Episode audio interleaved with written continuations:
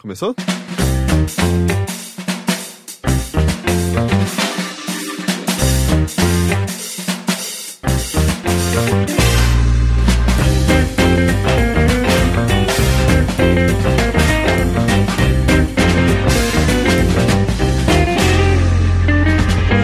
Olá! Você vai mesmo assumir isso? Só até o Teixeira voltar. É, eu acho que é importante. Hum. Até porque eu não pensei em outra maneira de iniciar. E aí eu achei que tentar imitar ele e fazer Olá! E aí vai Bill! E aí pronto, acabou. É o É, Teixeira, Teixeira no nutshell, é isso. Bem-vindos a mais uma edição do Bilheteria. Eu sou o seu anfitrião interino, Heitor de Paula. É, eu tô aqui com o Henrique Sampaio. Olá. E hoje o nosso convidado especial veio lá das terras lordais. Pode ser? Pode Po- ser? Pode ser, é justo, é justo. é Onde justo. anime dá em árvore e mangá flui nos rios. Paga- Paga-se a usura em acetato, né? Sim. É. Fernando Mucioli, a.k.a. Tengumaru. Tudo bem? É um, tô bem, é um prazer enorme e inenarrável estar aqui na presença de vocês. Pois é, você já esteve conosco no Mothership. Sim, há muito tempo, não lembro quanto, mas foi, Foi no bastante. lançamento do Bloodborne. Sim, foi, foi pra falar sobre É. Bloodborne, exatamente. Ah, mas aí eu achei interessante nesse, nesse ato que você viesse dessa vez pro bilheteria, porque Mucioli é mais do que videogames, né? Mucioli é mais do que entretenimento. contu- é eletrônico. infotenimento, né? É. Ah, especialmente porque você é um especialista numa área em que nenhum de nós três do Overloader somos especialistas, que é Japão e a sua, sua diversa gama cultural entre. Aham. Ou acho que especialmente talvez a cultura pop do Japão, seja o que você curte mais. Sim, sim, uma- sim, sim. Tá correto chamar mangá e anime de cultura pop, Claro, né? sim, Apesar que parte. você curte literatura também Sim, japonesa. sim, é um pouco né? de tudo. É, não, não, a- a minha área é mais anime, mangá e coisa assim. Literatura também um pouco menos, mas estamos aí, né? Estamos aí nessa atividade aí. Que como a gente raramente fala do assunto, eu vejo pouquíssimos animes, o Rick acho que vê menos Uhum, ainda que eu. Aí quem sabe tra- trazer essa sua sapiência, Por que não? com aquela malemolência que só o Tengumaru sabe trazer. Né? Meus passos de dança mundialmente famosos, né? Ah, só antes da gente entrar na pauta em si, esse é o primeiro podcast do Overloader que rola desde o acontecimento do Boteco. Ah, a gente vai ficar contando quais são os podcasts que vão acontecer. Exato, Tipo, a gente vai contar pra Existe sempre, um né? Antes e depois, quarto, assim, foi um divisor de águas. aí. E eu só queria falar brevemente sobre, até porque o Mucioli não foi, Até porque então você não se lembra sobre, muito, até né? porque É, nós eu, estávamos eu queria saber, de fato, as fotos das festas ficaram ótimas? Eu acho que elas devem estar pra Em ficar. ah, Sempre o- na primeira semana, leva uns dias pro É, o nosso. o Álvaro Sasaki, que normalmente tira as fotos. Uhum. E Ele- ele, ele tem ele um- leva um tempinho pra fazer uma ediçãozinha e tal.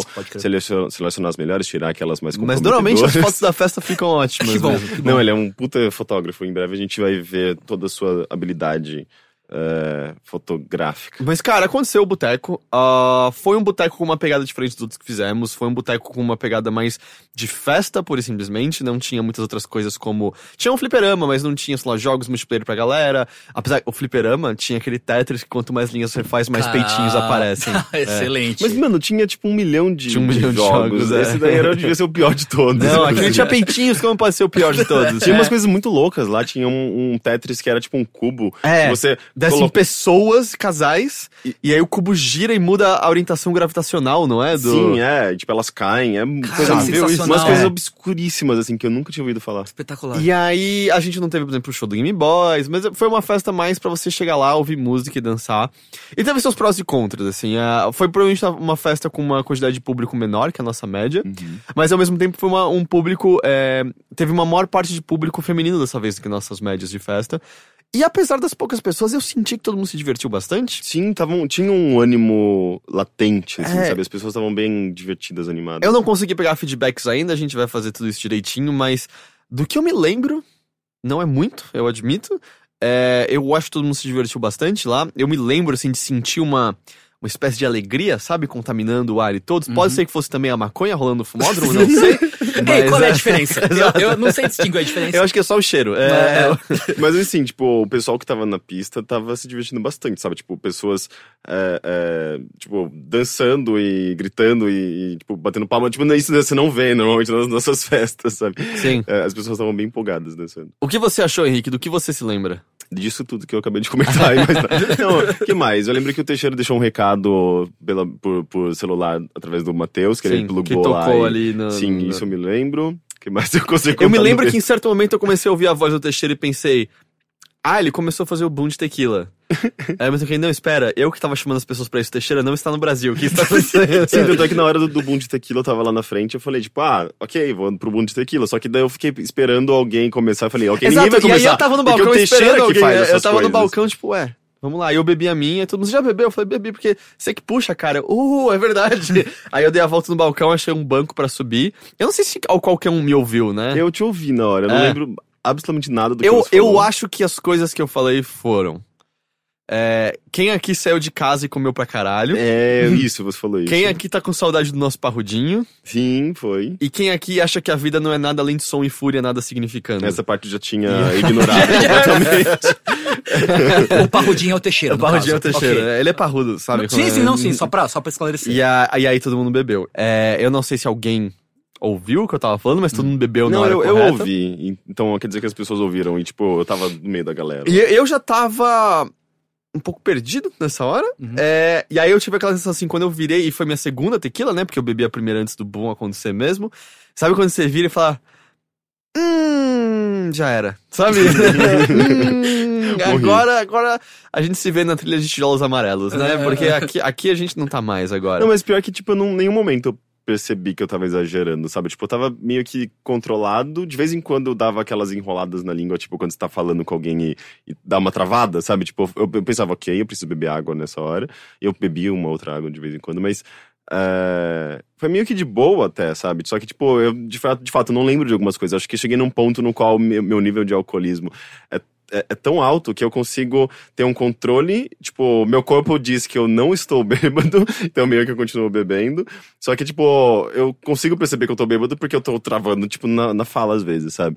É, mas, tipo, acordei, acordei, tipo, de boa. Eu também, zero de ressaca, eu não entendi como. Eu acordei exausto, mas, tipo, zero de ressaca. É, então, eu, eu, tipo, é, então, cansado, mas ainda assim eu não tava com dor de cabeça, eu tava, não tava enjoado, eu tava, tipo, de boa. Acho que é então. porque dura o dia todo. Eu ainda fui, bati um McDonald's depois É, eu também comi e Mac. tal. Não, e, e beber água, sabe? Tipo, acho que se você vai bebendo água no meio, ao longo do dia, você acorda Eu bebi dia suco seguinte. misturado com a Importante. vodka bastante, sabe? Hidratação é importante. ah, mas é isso, a gente ainda vai fazer algum tipo de, de coleta de feedback. Ah, eu me diverti bastante, eu acho que foi, foi um bom boteco, foi um boteco diferente. Ah, e sei lá, a gente pensa, a gente conversa mais sobre isso futuramente. Agora, Eu, eu queria fazer só um parênteses, Claro. porque, é, coincidentemente ou não, nos, é, o nosso meetup de aniversário do canal foi também nesse fim de semana. sim, que tanto quando eu te convidei inicialmente pra ser em bilheteria, você tava louco Eu tava organizando, evento, é, a gente, tipo, veio uma galera, a gente foi no karaokê num dia, e depois fe- fez uma, uma, um encontrozinho que eu me senti num evento de anime dos anos 90, assim, tinha...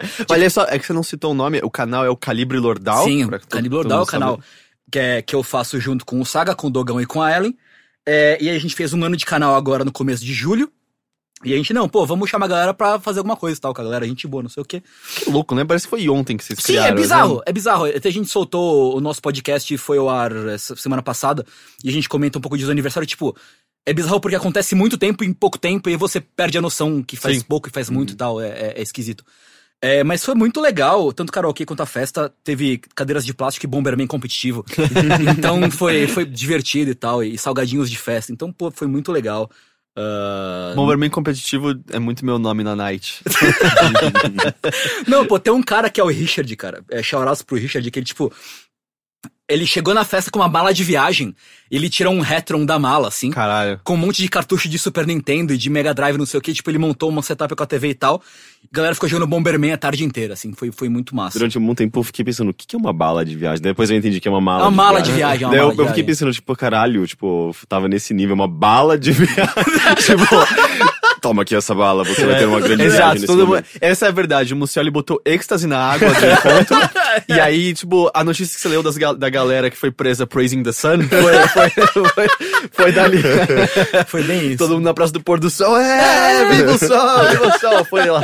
Não, mas que boa ideia fazer uma festa de Dark Souls na, na Praça, Praça do, Pôr do Sol. né? É, né? Caralho, é verdade. Se o Mega 64 fosse em São Paulo, né? Era lá que essa sketch do Dark Souls ia rolar. Sim, sim. E foi, foi muito legal. Foi também uma festa muito legal.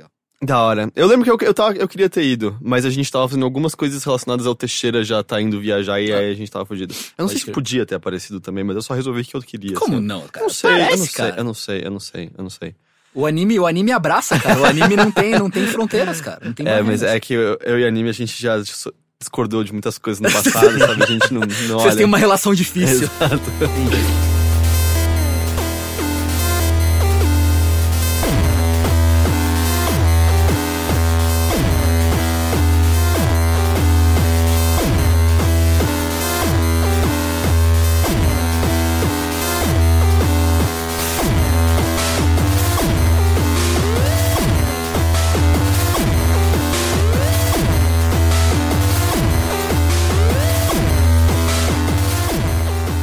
Mas você olha, você é o convidado e você está conversando já, eu vou começar com você, Ô, cara. louco, cara. Porque eu, eu conversei com você previamente, né, antes, sobre, cara, aqui é, é cultura pop geral que não seja videogames, Uhum. não precisa ser novo, pode ser velho, é do tipo coisa que você gosta. E aí, sabe, considerando isso, assim, essa veia que te que, que segue aqui no seu core, no seu interior, Entendi. desse seu gosto, que coisas interessantes você gostaria de recomendar pra galera nos ouvindo? Seja ela de leitura, de escuta, de vista. É.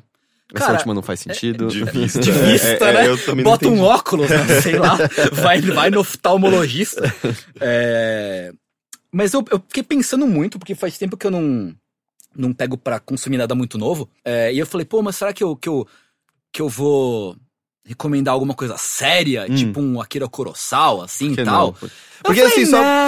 Só pra, tipo, hoje em dia você consome o que? Animes mais novos e as coisas que você traduz, que aí Cara, é do tipo, goste ou não, você vai traduzir. Eu basicamente consumo o que eu traduzo. Tanto Uhum. de mangá quanto de, de, de, de séries e tal.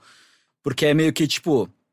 Já que eu tenho um tempo limitado, eu aproveito pra consumir o trabalho ao mesmo tempo e, tipo, ficar tudo meio que numa Mas isso envolve coisa. assistir bastante coisa Sim. eh, e assistir se, se assistir integralmente, assim. É, tipo, é- isso.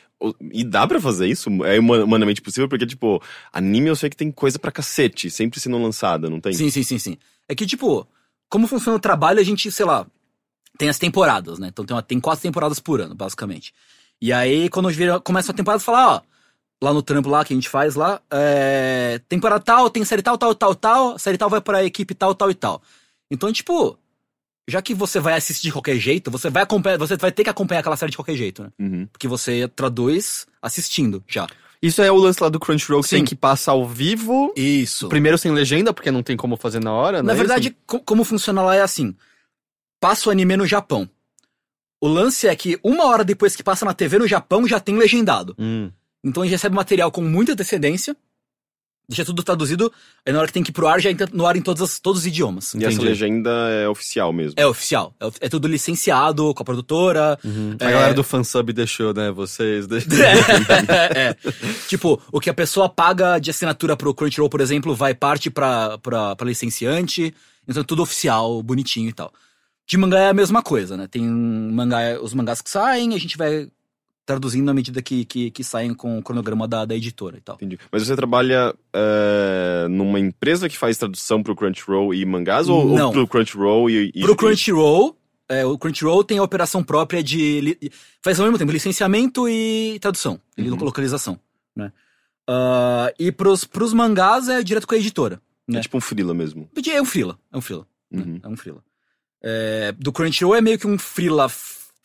Não, Crunchyroll é, e, e para as editoras também é meio que um freela fixo, vai. Uhum. Que você é funcionário, mas não é funcionário, porque, enfim, legislações à parte, né? Uhum. Isso aqui. Leis trabalhistas vão todas acabar mesmo, Ah, então. é- foda-se, exato. Ah, mas eu pensei, ah, eu não vou. Eu não vou. Eu não vou. É, recomendar nada sério. Hum. Que, né, por que recomendar coisas É, sérias, é, né? Foda-se. Ah, então eu pensei em recomendar uma daquelas séries que, que a gente gosta muito, eu gostava muito de, de adultos de roupas ah, de fantasia, né? E roupas colantes e fantasias coloridas. Ah, Maluco no pedaço, é? É, é, é, Já ouvi falar desse. é, é um bom anime, maluco no pedaço, recomendo bastante. É, mas eu pensei em, em recomendar uma série de tokusatsu. Tokusatsu- pra quem não tá acostumado com, com o termo, quem não tá familiarizado com o termo, são aquelas séries que, tipo, que passavam na manchete, tipo Jaspion e Changeman e Kamen Rider e tal. Ah, pera, o Tokusatsu não precisa ter cinco pessoas coloridas. Não, é um termo geral pra séries live action com explosões e monstros. Basicamente, você... Mas o Jaspion não é um Metal Hero? É uma subdivisão do Tokusatsu. ah, Metal o Hero. Metal Hero tá dentro do Isso. Tokusatsu. ok. Tokusatsu engloba Metal Hero, que é tipo Jaspion. Enro- engloba Sentai, que é Changeman Jaspion. Ah, era essa palavra que eu tava pensando. Super Sentai. Engloba Kamen Rider, que é o Kamen Rider Black, BRX, que passou aqui no Brasil. E engloba Ultraman. E engloba um termo mais geral que é tipo, chamam de Henshin Hero. Que é tipo Lion Man, Machine Man. Que são os que se transformam. Sim. Henshin a Gogo, baby. Que é isso? Eu viro Full Joe. Eu viro é, Full Joe, é. Ah, caralho, o Heitor tá um point com as referências, né? Não, e, e tem. Ok, al- o Frank no One Piece tem um golpe que é o Henshin, quando ele fica de. vira um bicho quadrúpede, Aham. mas rola uma piada com hentai, não rola? Ou você não Sim. chegou nesse pedaço? Não, não. Ah, ok, tá. Então eu não vou saber. eu lembro de algum trocadilho que era pra dizer Henshin, ele fala hentai. Alguma coisa. Ok, eu não vou, eu não vou saber exatamente, mas al- alguma É. coisa assim. É que Henshin em japonês é transformação. Então, vem de Kamen Rider, porque quando o primeiro Kamen Rider se transformava, ele falava Rider Henshin. E é transformação. Ele se transformava andando numa moto e tal. É- Esse é o que passava no manchete. Sim, Esse eu, esse eu assisti. é. É que o primeiro Kamen Rider é engraçado que, tipo, Kamen Rider tem um lance que ele tem um cinto de transformação. O, a- o gadget é o cinto. Aquela bola. eu esse eu tinha esse brincando também quando Então, era criança. ó, caralho, Heitor. Tá se revelando, né? Um fã, de, fã no armário de Kamen Rider. É, porque, ah, eu, como todo mundo da nossa geração, que era, cara, manchete virou a coisa mais legal pra você assistir de manhã. Tipo, quando você já tava meio de saco cheio da TV Colosso, sabe? Ou Sim, do sim. programa da Angélica, sei lá, eu Sim. não lembro. Tipo, e aí passava tudo isso, passava. Como era aquele lá que tinha um robô que tinha uma roda no peito? Ah, o Inspector. Esse era É, da esse hora, esse, gostava. era, esse era bom. Eu gostava dos mais gays, óbvio. Tipo, gostava de Patrine, gostava de, de Changeman, Flashman, as coisas mais coloridas e. Cara, tipo, eu bonitinhas. recomendo você voltar hoje em dia e assistir Patrine, porque É ele é bizarro. psicodélico é as fuck. assim. Bizarro, sim. É bizarro, é bizarro. Sim, é eu muito acho bom. incrível. É muito bom. É, então, o primeiro Kamen Rider é engraçado que, tipo, tinha o cinto e o cinto tinha uma ventoinha. Então, como ele se transformava? Ele subia na moto, ele corria muito rápido na moto, e o vento fazia a ventoinha girar e a ventoinha transformava ele. Ah, ok, claro, por que não? não é? É, mas é uma dessas séries que eu vou recomendar. É, é engraçado, na verdade, curioso. Esse tipo de série, é, se você passa pelo que ela é, pelo que ela tem que ser, algumas dela- delas têm histórias muito boas, né? Porque o que ela tem que ser? Ela tem que vender brinquedo. Hum, Porque as séries são produzidas pela Toei, que é uma produtora de, de cinema e TV e tal, junto com a Bandai. Bandai faz brinquedos. Então, tipo, as séries são feitas pra vender brinquedo. Tipo, bonequinho, arminha, cinto, robô e o caralho que for. que louco, é, é, é a mesma lógica então que tinha justamente aqui no ocidente Sim. com... Eu ia falar Transformers, mas Transformers é originalmente japonês até, não é? Não, é americano. É americano É, mesmo? sim. Porque que- ele tinha uma produção japonesa? Então? Tinha, teve ah, tá. produção japonesa. É, mas era a mesma coisa, ah, tipo, saturou os bonequinhos, nova temporada, traz novos robôs, mata os antigos. Isso, e- exato, exato. Já foi menos que isso. Tipo, houve a época, porque assim, o cara que criou Kamen Rider, que é o Shotari Shinomori, ele é da época do. Tipo, tem os, os grandes caras do mangá no Japão. Que, que é aquele que eu esqueci o nome, que é amigo do Maurício de Souza. Como é que é o nome Ah, dele? o. O Samu Tezuka? Osamu Tezuka. E você tem Gonagai, que é o cara que fez Devilman, que fez ah, é, Mazinger e coisas e tal. E você tem o Ishotaro Shinomori, que é o cara que foi fazer Kamen Rider, tipo, logo na sequência. Kamen Rider é de 71, o primeiro Kamen Rider, Caralho. de 71. Então, E a gente é atrasado vendo nos anos 90. então, tipo, já houve uma proposta de não ser só vender brinquedo, mas como tudo que passa na TV acaba desse tipo, acaba sendo pra criança vender brinquedo. Mas se, alguma série, se você passa por baixo disso, você encontra histórias boas, né? Que é o caso da série que eu vou recomendar, que é o Kamen Rider Kuga. Que é uma série de 2000 e que ela veio... é, foi a série que eles introduziram pra reviver Kamen Rider. Porque aqui no Brasil passou Kamen Rider Black RX no começo dos anos 90. Uhum. No Japão, eles são de 88, 89. E ficou de 88, 89 até 2000 sem série nenhuma. Eles tipo o fizeram- Doctor Who. Com tipo hiato Doctor junto. Who, exatamente. É. Quer Caralho, dizer o o Doctor Who é o Tokusatsu do... do Sim. da- To- É, Doctor é, Who, é, o- era, o- era a comparação que eu faço. ele é totalmente o Tokusatsu, é, é, tipo, ocidental, Doctor Who, assim. Que tem, A regeneração, você vai trocando Sim, o herói sim. e tal. tem tipo, a Tardes é o robô gigante Sim. dele, tá ligado? Caralho, A cara. Sonic Screwdriver é, É a a espada de laser É, dele. Sim. Doctor Who é totalmente um Tokusatsu Caralho. ocidental. Eu preciso rever meus conceitos urgentemente. E se você passa por baixo da galhofa do Doctor Who, você encontra histórias boas Uhum. nele. Se você passa por baixo da galhofa do Kamen Rider. Você encontra histórias boas em alguns deles, né? Aham. Porque, tipo, é muito variado e tal. Então, o, o Kuga, ele é uma série que, de 2000 que ele veio pra meio que reviver Kamen Rider depois de muito tempo fora da TV. Porque eles tinham feito algumas experiências bizarras depois do Black RX, que foi tipo, por exemplo, tem o Kamen Rider J, que ele fica gigante. E, tipo, ninguém se importou. Uhum. E tem um crossover bizarro com Ultraman, que também ninguém se importou. Por isso que ele ficava gigante. Os dois Isso. ficarem gigantes. Tinha um Kamen Rider Shin, que é tipo, ah, nós vamos fazer um Kamen Rider super edgy, que ele é tipo, ele é meio biológico e monstro, ele arranca a cabeça das pessoas, e saiu só pro cinema e ninguém se importou. Uhum. Ah, então, tipo, a galera ficou meio que um tempo procurando o que elas queriam fazer com o Kamen Rider. E aí voltou é, com o Kuga. Que é uma história é, de um cara que ele é um meio que um, um aventureiro vagabundo, não sabe o que faz da vida. E ele encontra um. um encontra, tipo, um cinto de um. Tipo, ele invade uma escavação. Tipo, ah, tipo, que tá rolando um bagulho mó legal aqui e tal, vou invadir ver o que, que eu encontro e tal. E ele acha um, o, o, o tal do cinto do Kamen Rider ali na, na escavação. É, o pessoal abre uma, uma tumba bizarra, solta os monstros, começa a matar todo mundo, esse cara acha o cinto. E aí ele acaba virando o, o, o Kamen Rider e tal. Só que uma coisa interessante sobre essas séries de Tokusatsu é que normalmente elas são sobre, ah, tem um império maligno que quer invadir a Terra, e os heróis se juntam e para derrotar o mal, não sei Uhum. o quê. Que normalmente atacam só a mesma cidade, Ataca- convenientemente. né? exato, exato. E o Kamen Rider Kuga, na verdade, ele é meio que uma história noir policial. Porque os monstros que aparecem, eles são. Eles não querem invadir o mundo, eles querem, tipo. Eles participam de um jogo interno entre eles, meio que um lance meio, sei lá. Battle Royale, jogos vorazes. E eles meio que competem pra ver quem mata mais humanos, basicamente. E cada monstro, eles seguem regras internas deles. Tem um cara, tem uns caras que organizam o jogo do- dos monstros. Eles têm as regras internas, eles mantêm um score e eles matam pessoas.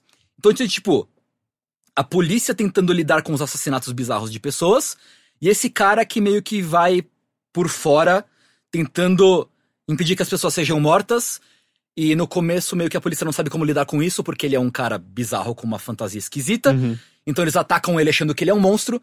E aí, tipo, no, no decorrer da história, eles acabam meio que se. se Unindo forças. se unindo forças. Tipo, tem um cara que é o detetive, que é o detetive que cuida desse caso, que ele vai se relacionando com o cara que é, que é ah, o que vira o Kamen Rider e tal. E eles meio que vão caminhando juntos numa relação meio. meio máquina mortífera, assim. Porque o cara que é o Kamen Rider ele é completamente meio. meio inocente, meio bobo. Empo... é, tipo, ele gosta de ser herói, ele gosta de, de ajudar as pessoas e tal. E o policial é o cara que meio que traz ele pra realidade do que tá acontecendo de verdade. Ah, então tem essa, essa coisa da, da, da. Isso é uma história muito. Muito. Muito próxima, assim, muito pé no chão, na verdade. Até pra termos de. de desse tipo de série. Ah, e é interessante porque, tipo, normalmente o herói ele tem algum, algum motivo do tipo, ah, os vilões mataram a minha família, ou os vilões querem dominar o mundo e eu preciso ah, ah, impedir ele que domine o mundo. E aí, Aquela só coisa. no último episódio, meu Deus, quem matou minha família foi meu pai, é, É, o monstro. É, uma coisa assim. Tipo, não sei se vocês se lembram de Flashman que passava Sim, sim. no Eu lembro-. É que, O assim... Flashman era o do, do, do canhão de arco-íris, não era? Ou é Sim. o- sim, É. é. o que eu mais gostava. É, né? porque, mas é que assim, na minha cabeça, mesmo criança, tipo, eu, eu amava, sei lá, acho que os dois principais que eu gostava era Jaspion e Changeman. Aham.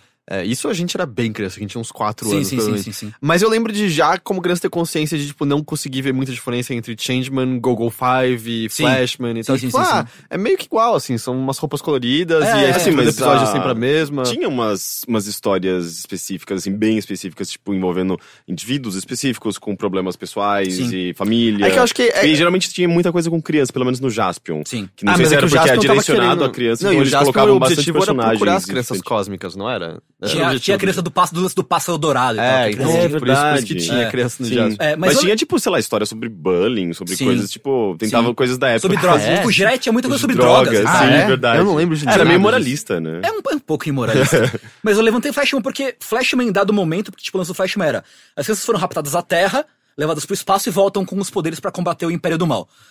A partir do momento, Flashman esquece isso e acaba virando um drama familiar de encontrar quem são os pais da menina, que, tipo, é, um, os pais deles todos são mortos, mas os pais de um deles tá vivo ainda.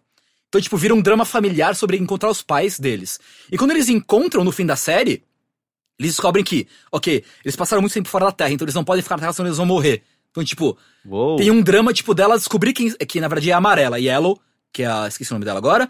Mas ela descobre quem são os pais, tem um momento de reunião, tipo, a gente precisa ir embora porque A gente vai morrer se a a gente vai ficar morrer aqui. se a gente ficar aqui e tal. Então, as séries conseguem fazer esse lance que eu falei, por baixo da galhofa do canhão, do canhão, canhão de arco-íris, Uhum. eles conseguem contar umas histórias é, é, interessantes e mais humanas. E o, esse Kamen Rider tem isso que, tipo, Você é, é muito legal o, o protagonista dessa história porque ele não tem nenhuma obrigação, entre aspas, de ser o herói, mas ele, tipo, ele, ele consegue perceber o peso do que tá acontecendo e, tipo, ele fala, ok, eu preciso ajudar essas pessoas. E o policial ajuda ele né, nessa, a mostrar para ele, tipo, o que tá rolando e tal. É, para ele meio que cair na real e ser, e, e ser um herói da história, mesmo assim. E mesmo assim, ele, ele curte o lance de ser o herói. Tipo, ele gosta de ser herói, ele gosta de ajudar as pessoas, gosta de estar presente, gosta de, enfim, dar as voadoras dele uh, pra, pra, ah, é pra porque ele, combater o poder mal. especial é uma voadora, É né? sempre tem o Rider Kick, que é o clássico de Kamen Rider, ele dá uma voadora e explode o, o monstro. Ah, então tem muito lance de, que, de coisas familiares, de, de crime, de do cara se descobrir como pessoa, ah, de, de ser a história de um cara comum que, que, que, fica, ele continua comum até o fim da história, ele não vira tipo um grande herói, defensor da justiça e tal, é, tipo, ele, ele é um cara muito pé no chão, ah, dos, tem uma relação com os monstros até, tipo, os monstros se aproximam dos, dos humanos e tem uma relação entre esses dois lados. Ah, tem a relação pessoal do, do, do policial, das neuras dele de ser policial e não conseguir combater um bagulho que tá além das capacidades dele como policial, que é tipo cuidar de crimes, simplesmente. Ah, e, e até as, as lutas são mais são menos espetaculares, assim, são mais, tipo, soco na cara, rolar no chão e, e tem a voadora no final e, e explosão, enfim, mas. Claro, porque aí, né, tá aí também já é demais, né? né? Mas mesmo assim é um lance muito. É muito humano, assim. Tipo, é uma série muito com histórias muito humanas que, tipo, é uma série policial com efeitos especiais ruins.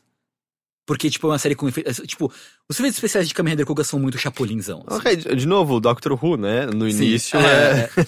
Mas ele era direcionado pra criança ou pro público um pouco mais velho?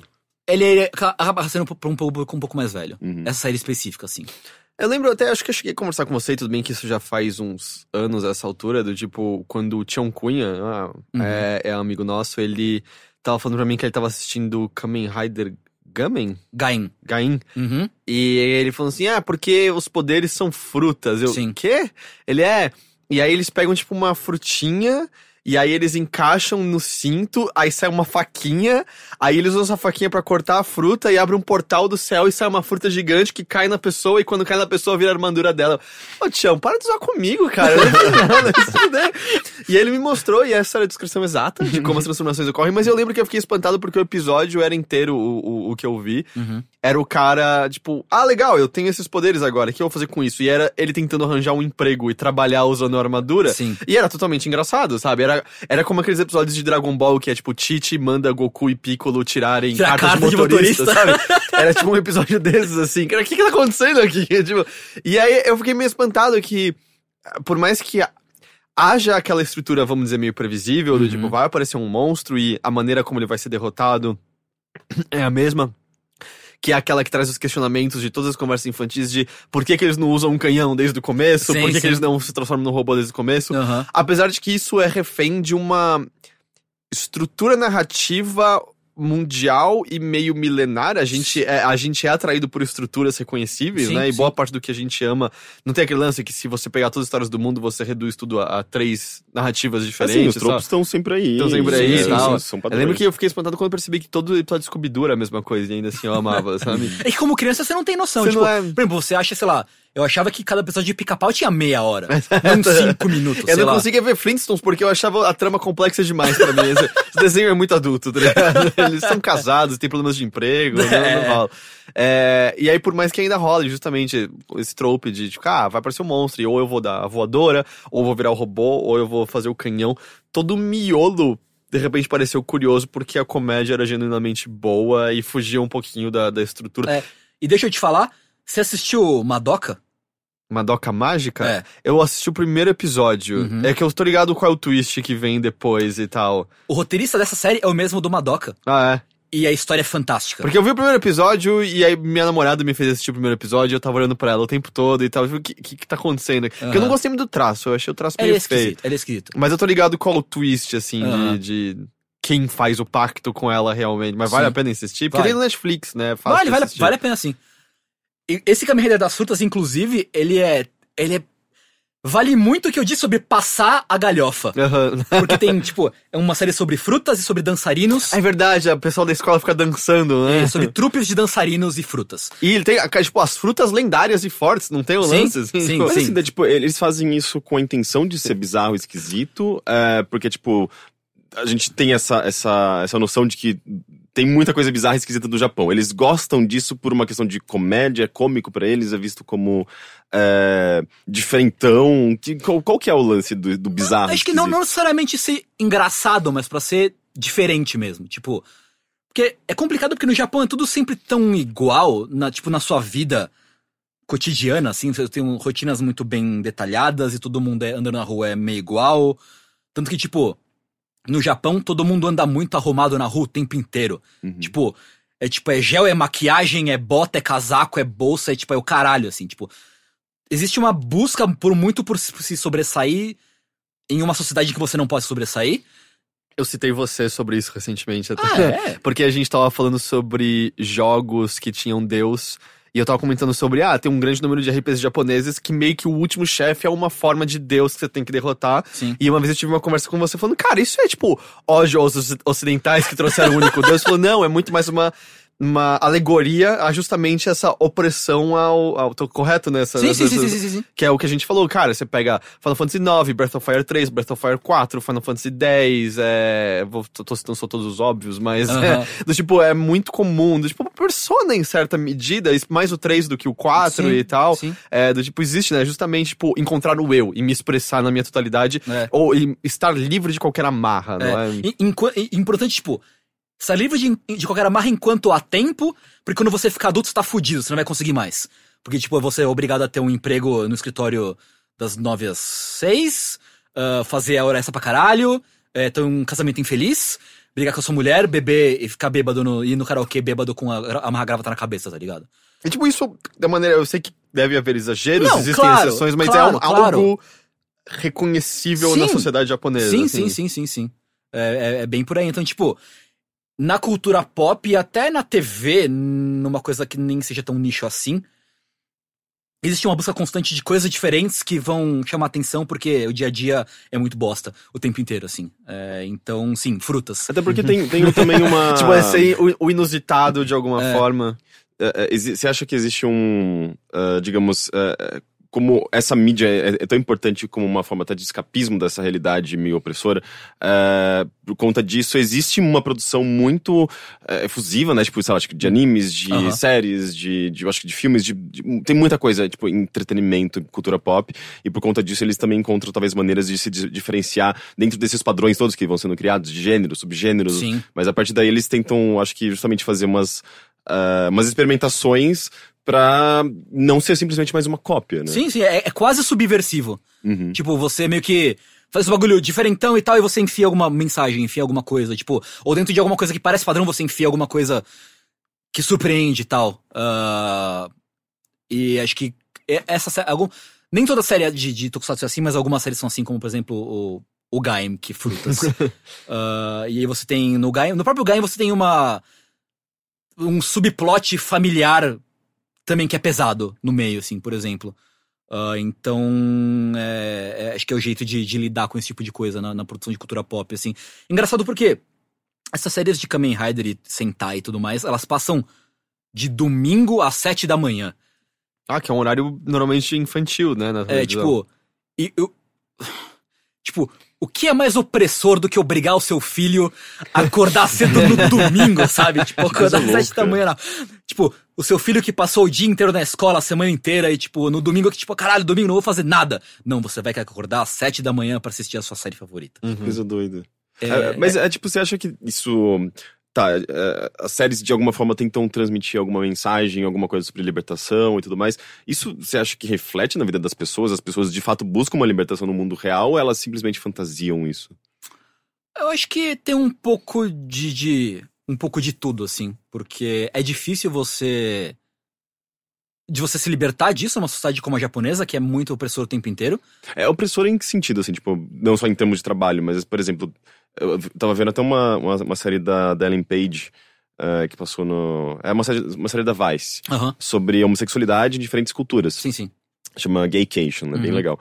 Tem um episódio, inclusive, aqui, aqui no Rio de Janeiro. Mas o primeiro episódio se passa em Tóquio. Uhum. é, e justamente eles tentando entender como que funciona um, um homem gay se abrindo pro, pros pais, assim.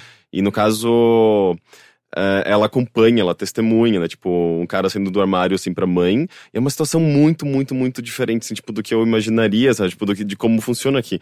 É, que era, tipo, primeiro que é aquela coisa super formal, as pessoas meio que estavam, quase, quase fosse um ritual. Eles Uhum. sentou, assim, tipo, sentou, né? Tipo, acho que ficava, eles estavam naquela, aquelas mesinhas eh, compactas, que as Aham. pessoas ficam ajoelhadinhas. É, e eles se apresentaram como amigos e tal, e falou que ia ser filmado e tal. E, mas é, no momento em que ele fala pra mãe, a mãe meio que. Você vê que ela tá meio que segurando o choro, mas ela levanta, assim, tipo, super educada. Eu, eu vou sair, não sei o quê, Uhum. desculpa. É, e daí, tipo, um amigo desce pra conversar com ela e tal. Mas eles. Ele meio que. Eles tentam reverter a situação. E fica muito claro, assim, questões eh, envolvendo vergonha, medo de, de, de eh, você envergonhar a família, envergonhar, eh, eh, tipo, a honra da família, Sim. coisa assim. E daí, ao mesmo tempo, depois a mãe também, tipo, tentando entender um pouco dessa perspectiva. Tem, é muito humano, na verdade, sabe? Uhum, Tipo, uhum. e ali são pessoas que, claramente bastante instruídas, aparentemente, sabe? Tipo, são pessoas ah, de uma família, digamos, acho que normal, Uhum. da japonesa. Mas esse lance, tipo, da honra, vergonha e tudo mais, isso parece que tem um elemento muito forte, assim, tipo, nessa questão familiar, né? Sim. Então, tipo, não sei, às vezes se você desvia de um caminho, você tá ah, ah, desonrando sua família, sabe? Sim. Não sei se isso também faz parte da, da, da ideia de opressão Faz também. É, é por isso que existe Nietzsche, né? Vocês vocês estão ligados Nietzsche? Uhum. Que são os caras que não. que é, é Not in Education. Ok, eu achei que a gente tava falando do, No do filósofo? É, não, é tipo NET, é uma Já sigla. me falaram. É isso. Not in Education, Employment or Training. Acho Hum. que é isso. Eu, talvez eu esteja trocando Education e Employment, mas é isso. Tipo, é alguém que não tá estudando, não tá trabalhando e não tá fazendo curso nenhum. É um NEET. Ele fica em casa, ele não faz nada, ele fica trancado no quarto. É, tipo, Esse é o que acaba virando aqueles Hikikomori. É, pode ou não ser o Hikikomori. O que, que é o Hikikomori? É o ermitão caseiro, é isso? É, tipo, o cara que fica trancado, literalmente trancado no quarto, não sai pra nada, e é isso, tipo, e a mãe vai e passa comida por baixo da, da porta do quarto, assim, porque ele não sai. E os pais não expulsam de casa e não mandam nada porque se o. expulsar o filho de casa é uma vergonha pra família. E, tipo, e aí, tipo, todo mundo vai culpar os pais pelo problema do filho. E aí, tipo, é um problemaço. É, tipo, eu não sei qual é o problema maior, na verdade, se é o filho, se é assim, ou se é a vergonha que traz pra família. E você, até dá pra fazer uma correlação que é, é simplesmente, vamos dizer, por conta de certos aspectos culturais a eles, porque tem essa coisa do Uhum. orgulho e da vergonha, mas é meio que enfrentar um problema que eu acho que é muito similar ao que a gente tem aqui no Ocidente também, Uhum. que é muito comum, pelo menos, especialmente na nossa cidade, cada vez mais, Uhum. as pessoas se sentiriam oprimidas com uma certa noção bizarra de vitória ou derrota, Sim, sabe? Do sim. tipo de. O lance é que a gente não vira ermitão caseiro, mas é a coisa mais assustadora e aliviadora ao mesmo tempo. É Uhum. quanto mais você conhece pessoas novas e vai se abrindo, como todo mundo tem essa noção de, tipo, é, eu sou meio que um fracasso, eu não alcancei as coisas que eu deveria ter alcançado na minha idade. Sim. E quanto mais você para, mas quem determinou que a gente tinha que alcançar essas coisas, você quer essas coisas, e quem determinou que nessa idade você deveria alcançar. Porque é- o Trump tem usado isso no discurso direto dele, né? Do Uhum. tipo, quem tá fora do que ele considera bom, ah, é um perdedor. Sim. E as pessoas abraçam isso, porque a ideia da vitória e derrota é uma. Muito bem aceita, ao mesmo tempo que é odiada por todos. E isso me parece quase levado ao extremo, né? Sim. tipo, essas pessoas estão sentindo o mesmo que a gente de olhar pra tudo que em volta e falar: eu não tô entendendo como eu devo me encaixar nisso, eu É. não tô entendendo o que eu devo fazer aqui, É. só que é, há um sistema mais opressor. É, é um, é um meio que um jeito de revolta, de certa forma, porque, tipo, numa família japonesa, você ser um fracassado não faz você, as pessoas ficarem revoltadas com você. Você perde o amor dos seus pais se você é um fracassado. Então, tipo, você passa a, a, a ser negado como ser humano, sabe? Uhum. Até porque eles, eles são. É, é curioso isso, tipo, eles, não, não, não existe uma, uma opressão física, uma opressão. Não. É, é tudo bem é, é sutil e É meio que invisível, é psicológico. Não existe, tipo, agressão. Você não vê, tipo, casos de agressão, de assalto, de violência física, né? Uhum. A não ser Mas- quando mata. Tipo, ou não tem ou mata logo Ah, de uma isso vez. acontece? Sim. Tipo, ou o filho mata o pai, ou a criança comete suicídio. Tipo, se qu- quando tem algo físico é direto pros finalmente, assim. Uhum. Tanto que é caso de, sei lá, bullying na escola, por exemplo. Se a criança sofre bullying na escola, ah, talvez o pai não vá querer tomar providências porque é uma vergonha pra família. Aí a pessoa- a criança vai se matar. Caralho, é nesse nível? Sim. Tipo, que coisa doida. Não, ó, de novo, como Você tá levando falou. o caso extremo, Sim, não é não, que claro. toda semana Não, mas tem um é porque- garotinho cometendo suicídio. É, Mas é tipo esse lance tipo, da, da dificuldade até de comunicação entre as pessoas, né? Tipo, pra entender, entender por que ele tá sofrendo bullying e por que exatamente aquela pessoa tem aquela. aquela. que chegou naquela situação, né? Uhum. Tipo.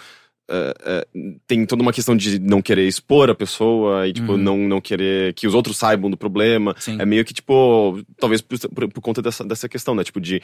eh, os outros podem me classificar como um perdedor por conta de eu estar vivendo esses problemas, sabe? Sim, sim. Então, as pessoas talvez levem muito a sério o julgamento das outras, né? Tipo, Sim, bastante. É meio complicado Você- mesmo. Isso gera, isso gera pressão É, social. inclusive, a partir de certa idade, você, sei lá, você curtir muito abertamente é, anime, mangás e tal, é coisa de, coisa de perdedor, assim. É. Você não é um adulto de verdade, você claramente não é um adulto responsável se você faz esse tipo de coisa, assim, sabe? Tipo, mas tudo bem ir no patinco gastar o seu salário inteiro, tá ligado? Uhum. Tipo, ei, não tem problema nenhum. Mas mangá Que é você não pode ler. Igualmente uma forma de escapismo. Exatamente. Eu acho que era o que eu tinha comentado depois, não É era? que você tava cogitando, né? Você não sabia. É, é, tipo, que eu falando, pensando, tipo, ah, sei lá, justamente tentando entender, a partir da minha perspectiva ocidental, o, o, o- porque é tão forte o lance de patinco, né, tipo, Uhum. no, no Japão, que, sei lá, eu vejo como uma forma de escapismo, assim Sim. como, de certa forma, essa, toda essa produção e muitos, muitas das coisas que existem na produção eh, eh, de anime e jogos japoneses Uhum. também é meio que. Me, me, me parece que também soa como uma forma de escapismo, sabe? Sim, pra gente bastante. também, né? Mas. eh, eu não sei, tipo. A gente entende também como videogame, videogame como arte, como não somente entretenimento, mas Uhum. eh, sempre tem, tipo, dá pra expandir de diversas, diversas formas. E quando começa. Quando, quando- eu- vejo que existe um, meio que um padrão, assim, tipo, de repetição de temas, Uhum. de. eh, que é justamente esse lance, tipo, da, da tentativa de busca pela liberdade, Sim. que você não tem necessariamente na realidade e tal. Uhum. É, se você parar pra pensar, a quantidade de animes e, enfim, coisas assim, sobre recomeçar a vida é, é assustadora. Uhum. É, sobre lidar com problemas de um jovem adulto, ou lidar com problemas da vida adulta, ou você ter alguma coisa, contato com o que você tinha na, na, na adolescência e tal. Ou pressão pra passar no vestibular pra entrar no colegial, porque lá no Japão é, é muito mais importante você ter um, colegi um, um, um colegial bom do que uma faculdade boa. Ah, é. Sim. É tipo, faculdade meio que foda-se, ninguém se importa muito com faculdade. É tipo, quer dizer, se importa, mas com relação ao colegial, é mu- o colegial é muito mais importante. E, é o colegial é tem uma- tipo um vestibularzinho Sim. específico. Tem. Isso é uma coisa bem recorrente em animes, né? Tipo, Sim. em mangás, tipo, histórias de colegiais, de ambiente escolar, né? Sim. Tipo, é uma Ou- coisa que também eu acho muito presente na vida das pessoas nesse momento da vida, sim, né? sim. Ou É se é uma tipo, aventurinha, normalmente o protagonista tem a amiguinha que estuda bastante, tá sempre chamando, por que, que você não tá estudando, não sei o que lá, É. porque eu tenho que proteger o mundo. Tipo, o, o colegial é onde os sonhos vão pra morrer no Japão, assim. que, tipo, lá é onde você tem que matar de se estudar e meio que, tipo. a- acabou. Seu período de diversão com coisas de criança, entre aspas, acaba ali, né? Entendi. Então é meio que um. Talvez não seja necessariamente essa, essa palavra, mas é, é- é meio traumático, de certa forma. Porque é um É bem processo de afunilação, né? Tipo, pra você É. se- ser, é, tipo, pressionado até se tornar, tipo, aquele cidadão que a sociedade quer que você se Exatamente. torne. É, é ali que o processo pega de verdade, assim. Hum. Que na verdade é o que acontece, tipo, na- no mundo ocidental também. Tipo, a escola é, é- ela existe pra formar cidadãos. E a partir daí você vai. é, o indivíduo vai, vai perder muitas das coisas da característica que ele tinha pra ser justamente afunilado e Sim. entrar numa caixinha, né? Sim, sim, lá, sim. lá talvez seja um processo um pouco mais extremo. Sim, Mas esses é. animes que você tá mencionando, por exemplo, que falam disso, a ideia deles é só tocar de uma maneira saudosista ou há uma crítica a esse momento? Não, tipo, crítica, a sociedade crítica. enxerga como terrível é, isso. é muito mais crítica do que saudosismo, na verdade. Tipo. Porque é um período traumático pra todo mundo, assim, né? como, como, como o Rick mencionou, assim. Uhum. Então é, é. Pra mim era traumático. tipo, acordar cedo todos os dias e, tipo, às vezes você ter, ter- lidar com crianças numa situação, tipo, estranha, sabe? Tipo, ser vítima de bullying ou Uhum. é, questões de, de, ah, tô indo mal nessa matéria e, tipo, não tem ajuda e foda-se, eu vou me me dar. Tipo, é, é- são muitas coisas, né, Sim. que acarretam Sim. esse período. É muito, mais, é muito mais crítica do que. Especificamente nisso é muito mais crítica do que saudosismo. Assim, é muito pouco saudosismo puro e simples e bonito do que, do que qualquer outra coisa, né? Uhum. Mas é disso que vem que vem muito dessas experimentações bizarras, frutas, Uhum. é, por exemplo, né? Ah, e, e, e coisas assim. É, É quase um mensagens. escapismo. Eu não gosto da palavra escapismo, mas é quase um. Esse inusitado, tipo, força o riso, mas ao mesmo tempo agarra sua atenção pra outros assuntos, Sim, né? sim. Que eu lembro que Alguém uma vez estava me recomendando alguma coisa, eu não vou me lembrar se era um mangá, se era uma série, se era um anime. Mas ele me falou da premissa e eu falei, puta, parece meio ridículo e tal. É, mas ele falou, não, mas pensa nas coisas que você gosta e o quanto que a descrição seria ridículo em termos de anime. Assim, eu, por Uhum. exemplo, ah, One Piece. One Piece eu, eu assisti. Agora eu tô um tempo sem, sem assistir, mas eu tô relativamente atual com ele. Assim. Eu tô sem assistir uns dois anos nessa altura, Uhum. mas considerando que sai um episódio por semana, não é tão atrasado assim que eu tô. sim, sim. E também considerando o tamanho deles. É. E aí eu lembro assim, tipo, ah, falar, ah, são sobre uns piratas que comem uma fruta mágica, alguns deles, que dá uns poderes, por exemplo, se tornar borracha ou poder se dividir à vontade. Mas eles não podem cair mais na água, porque aí eles afundam pra sempre. e ele quer ser o rei dos piratas, que é um negócio meio concreto e meio abstrato ao mesmo tempo. É, e aí, pra isso, eles viajam inicialmente num barco que tem a cabeça de um carneiro, tá ligado? É, é, é meio ridículo, né? Sim. Quando você fala assim, tipo, ah, é um negocinho de super-heróizinhos, né? Um tem fogo, um tem gelo, Uhum. um tem estica, um vira areia. Mas eu falo, não, não. Mas quando você começa a assistir é da hora mesmo. Você se envolve com aquele mundo e com os personagens, as motivações são legais. E... Só que na descrição tudo é estúpido, né? Acho que justamente porque esse. Esse inusitado é meio forte demais, né? Sim. Tipo, existe um ridículo, entre aspas, que eu sinto que você não encontra necessariamente nas animações ocidentais. Acho tipo, o próprio ridículo de um Adventure Time é muito mais calcado nas regras daquele mundo de alguma forma, assim, do tipo, é muito mais calcado no que você espera do imaginário infantil do que talvez o surreal e absurdo, sabe? Uhum. Isso faz algum sentido pra você? Não, faz, faz, faz, sim. Tipo, acho que em termos, de, em termos de mangá e anime, eles buscam muito coisas que parece que não faz o menor sentido o tempo inteiro. E parece que é, tipo, só pra ser assim, Uhum. sem, sem motivo nenhum. Mas é, é- é- Acho que é por aí, assim, essa coisa de buscar algo que fuja. Que talvez até dê um pouco de esperança pras pessoas de que as coisas não vão ser sempre iguais e chatas e, e naquele moldezinho de sempre, sabe? Uhum.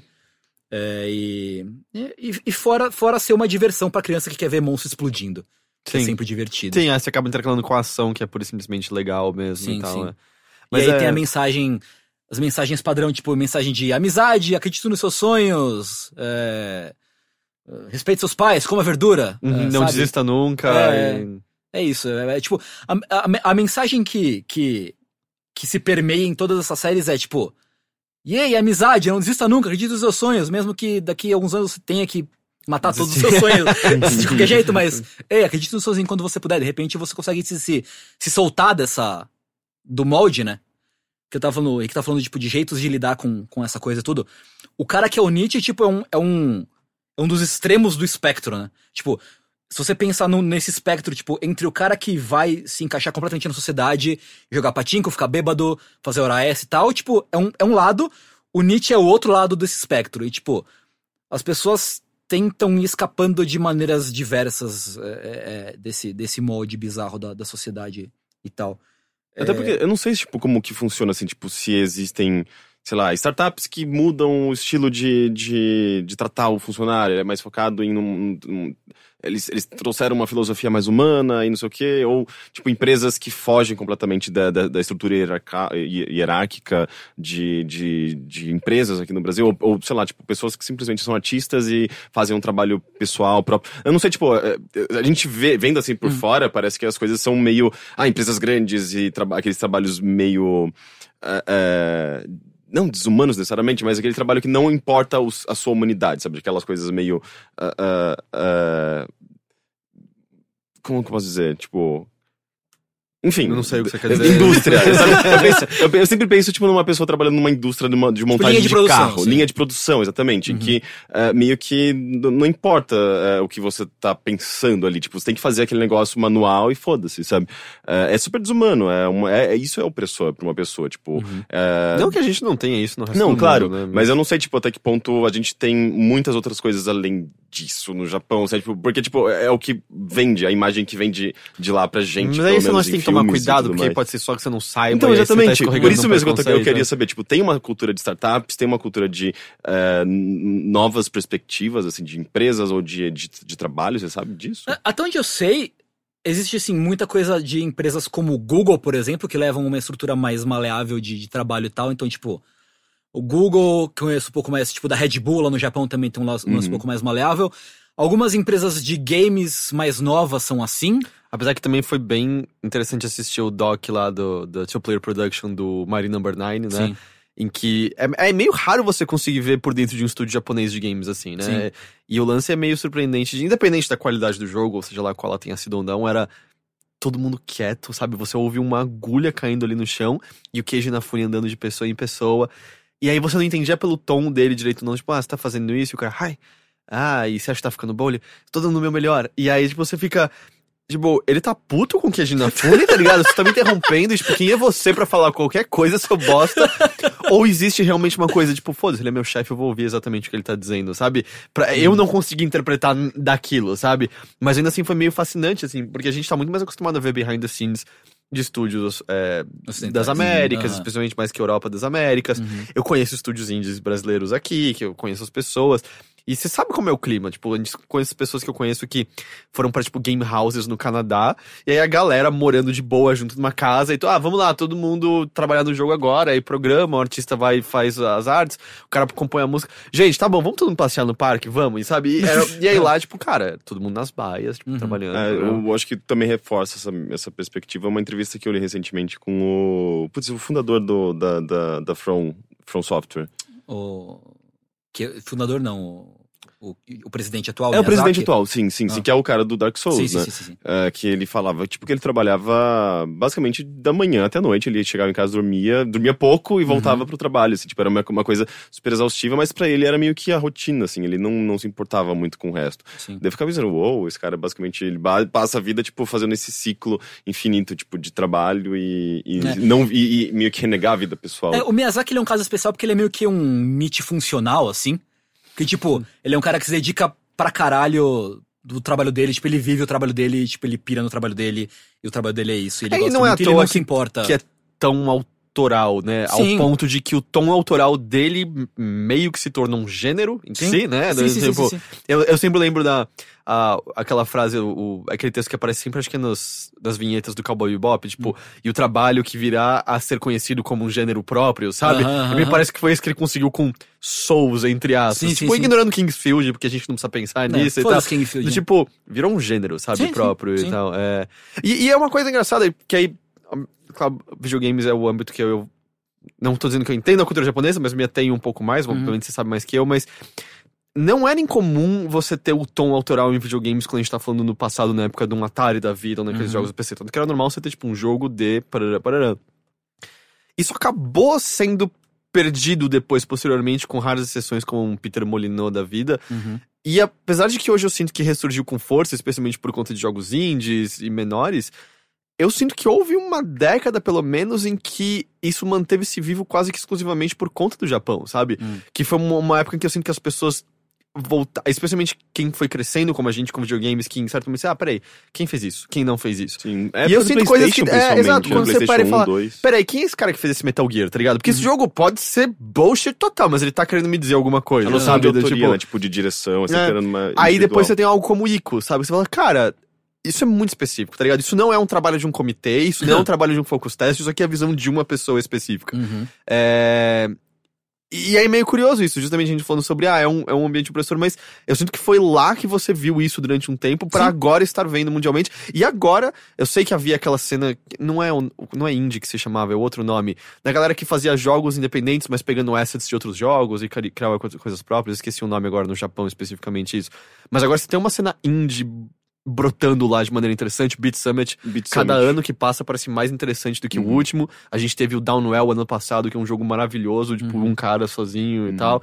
É, e é curioso, assim, ver meio que parece que essa onda, sabe, indo e voltando, e parece que agora tá num movimento de ascensão interessante de novo.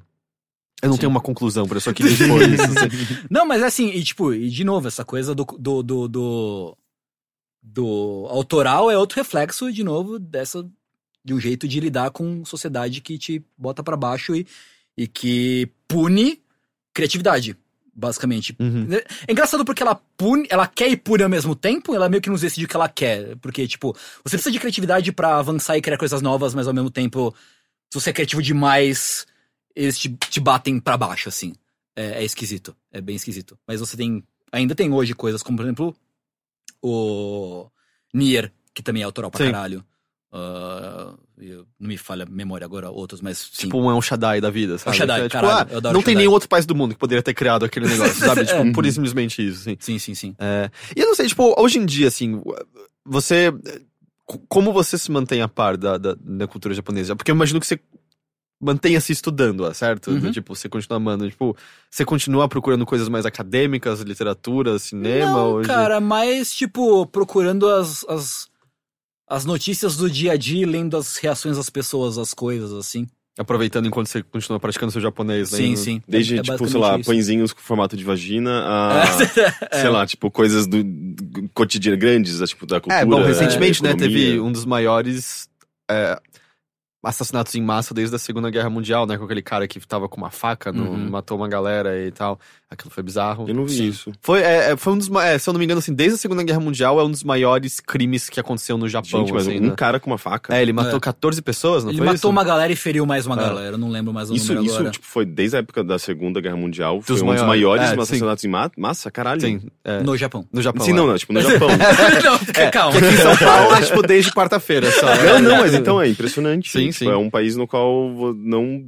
é, Esse conceito, tipo, de, de morte, como a gente se con- se conhece no Ocidente, não, não existe, sabe? Tipo, de ataques e coisas do tipo. Ao mesmo tempo, o canibal humano foi aceito de boa de volta no Japão, tá ligado? É umas coisas loucas que eu nunca vou entender. Vocês já É. viram já esse mini-doc da Vice também? Não. Ah, é o, é, um, é o canibal humano, assim, ele tem, existe um livro sobre ele, existe um mangá sobre ele.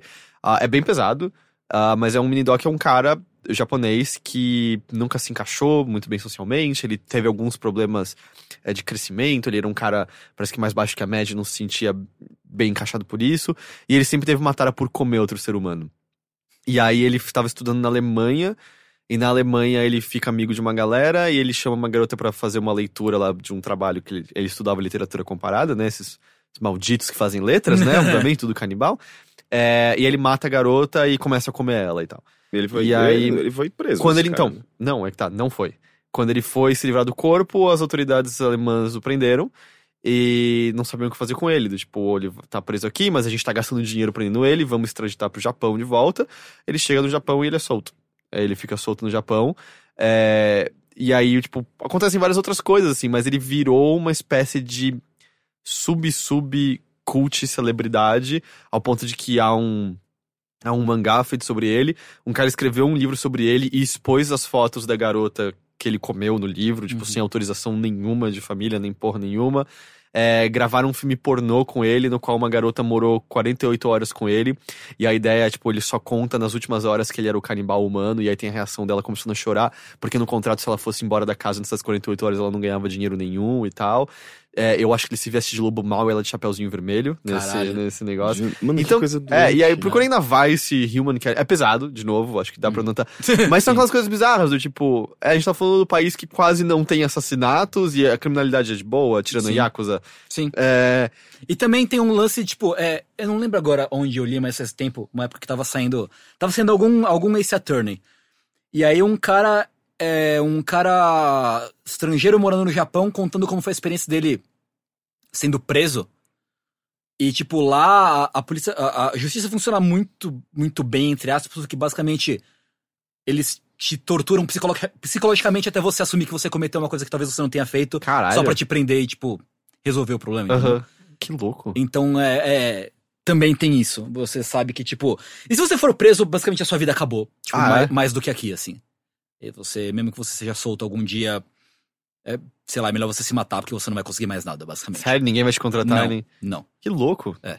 Isso é bizarro. Mas é isso que é muito bizarro da, da, da sociedade japonesa, na minha opinião, porque é, tipo, é meio que parece que não tem uma desculpa pra pra alguma coisa que você pode ter cometido ou alguma coisa que simplesmente foge daquilo que as pessoas consideram correto, sabe? Uhum. Tipo, é, eu sou gay assumido no Japão, que como, como que as pessoas vão reagir a isso, sabe? Sendo que provavelmente tudo isso, todo- toda a opinião dela sobre isso tá baseada em preconceito, só que ao mesmo tempo é aquele preconceito, tipo, é, é, velado, né? Tipo, Sim. ninguém vai comentar, ninguém vai considerar isso um preconceito. Eu não sei nem se as pessoas têm alguma noção, tipo, da palavra homofobia no Japão, porque na verdade, talvez seja, eh, não sei, tipo, a meio que a norma, as pessoas teriam Uhum. algum tipo de preconceito.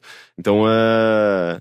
Isso é muito louco, assim, tipo, é meio que você tem que se adequar àquelas regras, senão você é automaticamente, é automaticamente excluído da, da sociedade. Não é, não é tipo como se, sei lá, tipo, num, como se houvessem várias regras e várias verdades e cada um entendendo a sua verdade, assim. É como se fosse uma coisa mais dogmática, quase. é não bastante, é mais, é mais pasteurizado, assim. Sim. É mais, assim. Cara, eu acho que nunca falei isso com você. O que fez você se apaixonar pela cultura japonesa e Eu pelo culpo? Cavaleiro do Zodíaco. É, foi lá onde começou muita gente. Sim. Tipo, cara, isso é mais legal que He-Man. É, Foi, ba- basic- basic- foi basicamente isso. Foi tipo Changeman, Jaspion, Cavaleiro do Zodíaco. Acho que foi, foi isso. E aí, a partir daí, tipo... Videogames também, porque na verdade... É, na era do PlayStation 1 e 2, tipo, É. é aquela. E mesmo o Super Nintendo, a era de ouro de RPG japonês, com as melhores histórias, melhores personagens, né? Era difícil não se apaixonar. Sim. Foi basicamente isso. E aí foi, foi ladeira abaixo daí. Gosto que é ladeira Aí abaixo. a ladeira você- abaixo, né? Que foi a questão de, tipo...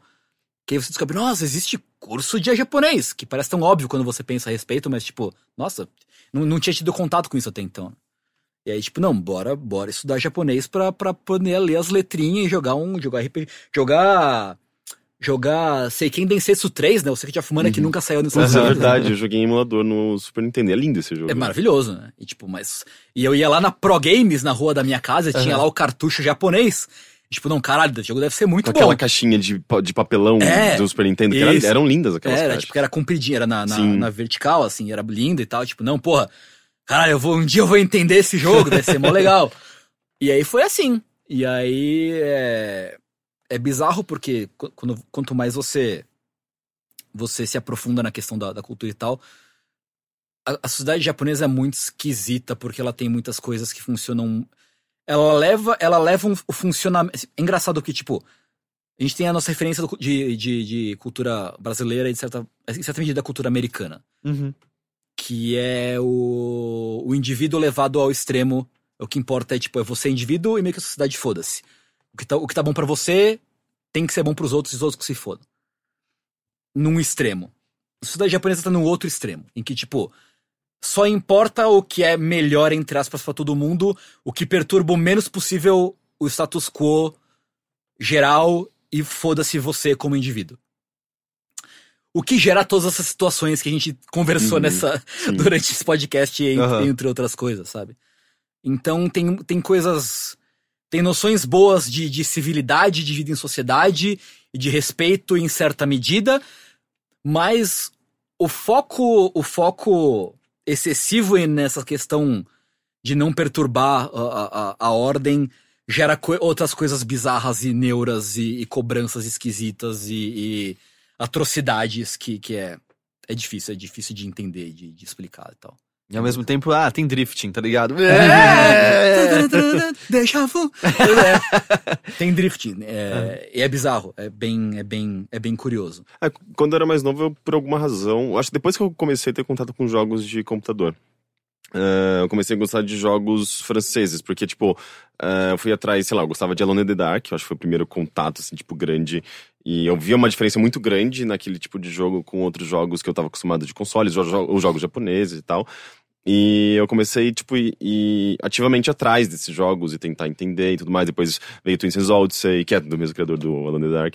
É, e, e por mais que eu- eu- muitos desses jogos chegassem em português, legendados aqui no Brasil, tipo, eu tinha, eu conseguia entendê-los, é, tinha alguma coisa neles que eu falava, porra, isso é diferente daquilo, daquele outro e daquele outro, e tem alguma coisa aqui que me atrai. E, tipo, sei lá, quando eu, eu tive dinheiro, é, meu próprio dinheiro, assim, tipo, de- de- do meu trabalho, eu falei, ah, eu acho que fazer um curso de francês, por que não, sabe? É muito legal perceber isso, que você é influenciado por aquilo que você consome, Sim, pelo que você gosta, e tentar fazer essa ponte com a cultura e tal. Tipo, eu nunca fui na, pra França, por falta de oportunidade mesmo, mas então, eu também acho que também desen- desencanei um pouco disso, sabe? Tipo, de ir efetivamente atrás. Eu, eu meio que abri, talvez, pra Europa como um todo, assim, eu gosto bastante de jogos europeus, mas.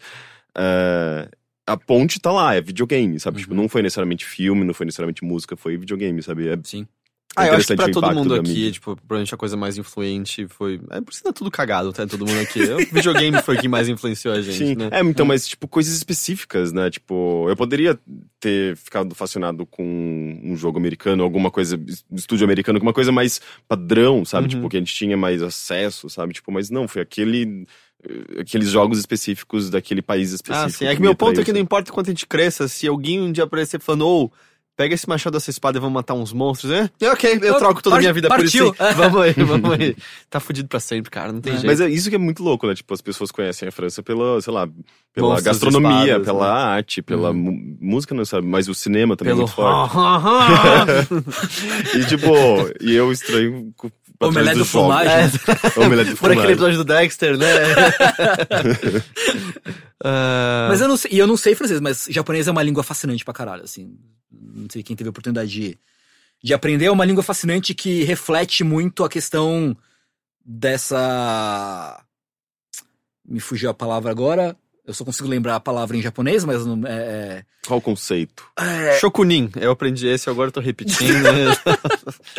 de você ser. Não é dualidade, é ambiguidade. Hum. A língua japonesa ref- é, reflete diretamente a ambiguidade do, do- das relações sociais que as pessoas têm. De tipo, de você ter uma. Se portar de jeito na, na frente de, de alguém e de outro jeito por, por trás, fora, como com outras pessoas e tal. Então, tipo. É, por exemplo, em japonês você nunca fala diretamente que você não gosta de uma coisa. Você fala que, vo- que você, tipo. É engraçado, é, tipo, é difícil reproduzir em, em português, mas, tipo, você não fala que você tipo, odeia, entre aspas, uma coisa, você fala que você não gosta muito. Aham. Uhum. Então você nunca, nunca é direto Você demais. sempre ameniza, né? Exato. Mas Você- claramente tem uma palavra específica pra isso, pela, pela sua cara. assim, é isso. É, sim. Ah, então, é, tem muito disso, reflete bastante a sociedade e tal. É, e acho que o ponto, ponto central é, tipo, assistam Kamen Rider. é bom, essa série é boa, é divertida, é, tem, tem a galhofa, tem explosão, tem efeito especial ruim, mas tem uma história de suspense, tem um, um personagem muito, muito relacionável, tem personagens legais com relações legais, vai além do que você considera simplesmente uma história de, de, de, de tokusatsu. Interessante de Kamen Rider é que, tipo, diferente de um Sentai que tem, tipo, cinco caras coloridos, como o Kamen Rider, tipo, geralmente é uma pessoa só ou duas, você tem muito tempo pra, mais tempo pra, pra fazer a personagem crescer, pra você tornar ela mais interessante, desenvolver e tal. Ah, e o final dessa série é, é fabuloso, é muito bom. É, uma, é, é um final que você não espera de série de ação. Assim, é muito. É, é quase tocante, assim, Uhum. o, o final da série. É bem humano, é bem pé no chão, enfim, assista. Ele dá pra assistir no Crunchyroll, naquele outro. Cara, eu esqueci o outro nome da de um que Aí que tá a passaram. questão, tipo, não faço ideia de como vocês vão assistir é, tem que procurar na internet. Tem que procurar né? na internet, Ok, tem que procurar na aham. internet. Não mais no Kickass, né? Porque Né? agora. É, Cara, eu assisti através de DVDs piratas chineses de uma amiga minha, que tinha uma legenda em inglês baseada em chinês, que era uma bagunça, mas dava pra entender. Ah, mas procurem, Kamen Rider Kuga. K-U-U-G-A. K-U-U-G-A. É muito bom. E o das frutas, que é o Gain. Uhum. É de acesso mais fácil, eu acho. É, esse é mais recente, acho que você deve É de achar. acho que dois, três anos atrás. Ah, eu assisti. um- teve um grupo que fez, de fansub que fez uma, uma tradução muito boa dele. Ah, é mais fácil de encontrar e tal. Então você pode assistir, mas eh, a recomendação oficial, entre aspas, é, o- é o Kuga, que é uma série muito boa que eu gosto. É a minha favorita de todas as séries de Kamen Rider. Da, da- de todas, eu acho. Da hora.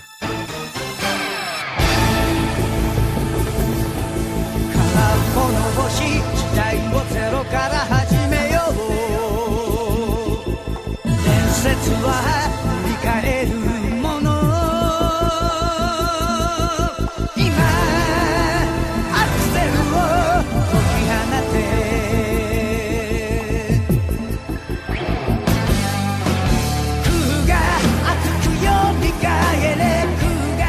Mucioli, Senhor. alguma outra coisinha, vamos dizer, fora do âmbito de. É tokusatsu ou tonkusatsu? Toku. Tokusatsu. Isso. É, eu fui outro dia numa casa de lamen com a minha namorada, falando, hum, eu vou pedir um tokusatsu de carne hoje.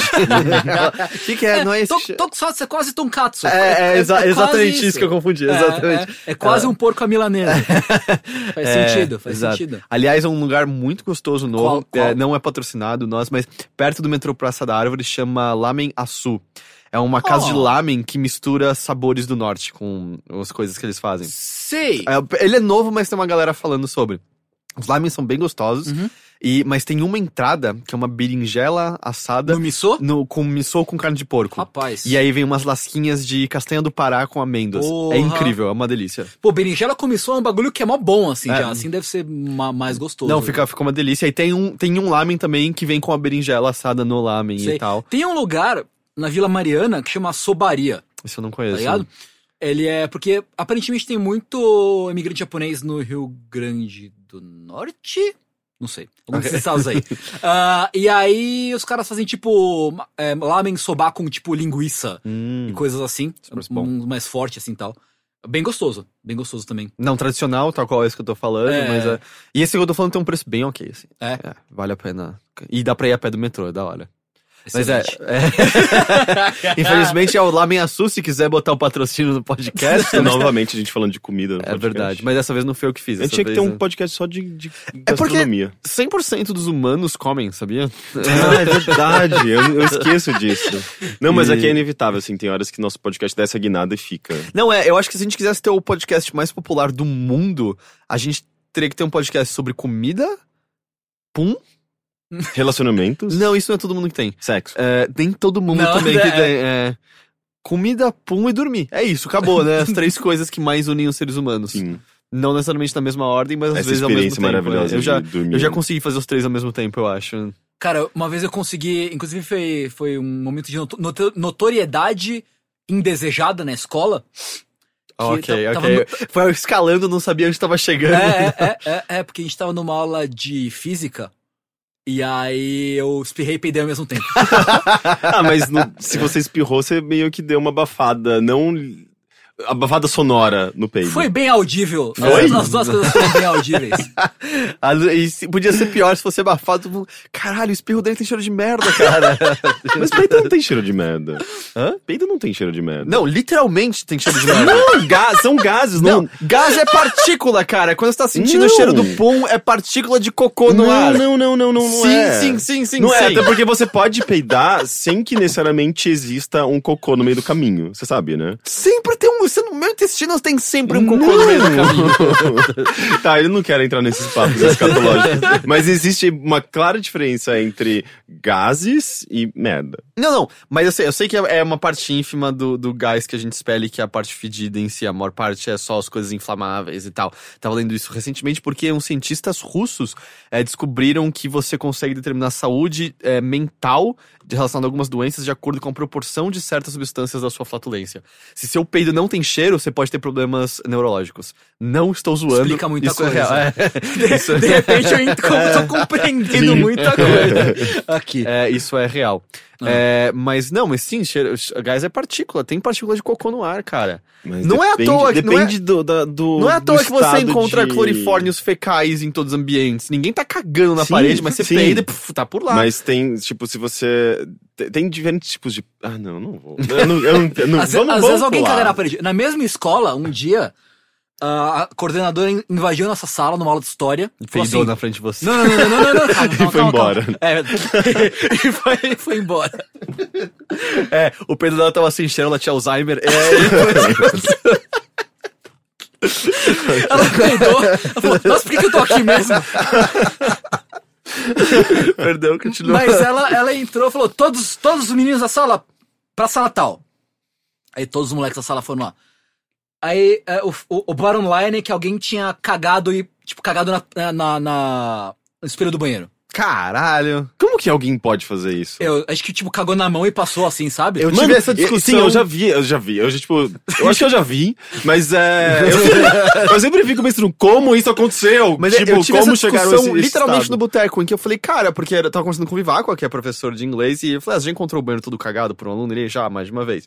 Eu falei, cara, você também sempre se questiona se é alguém que caga na mão e passa, ou é alguém com uma diarreia explosiva que mira o cu pra cima e vai nas paredes Então, e tal. Eu nunca sei dizer.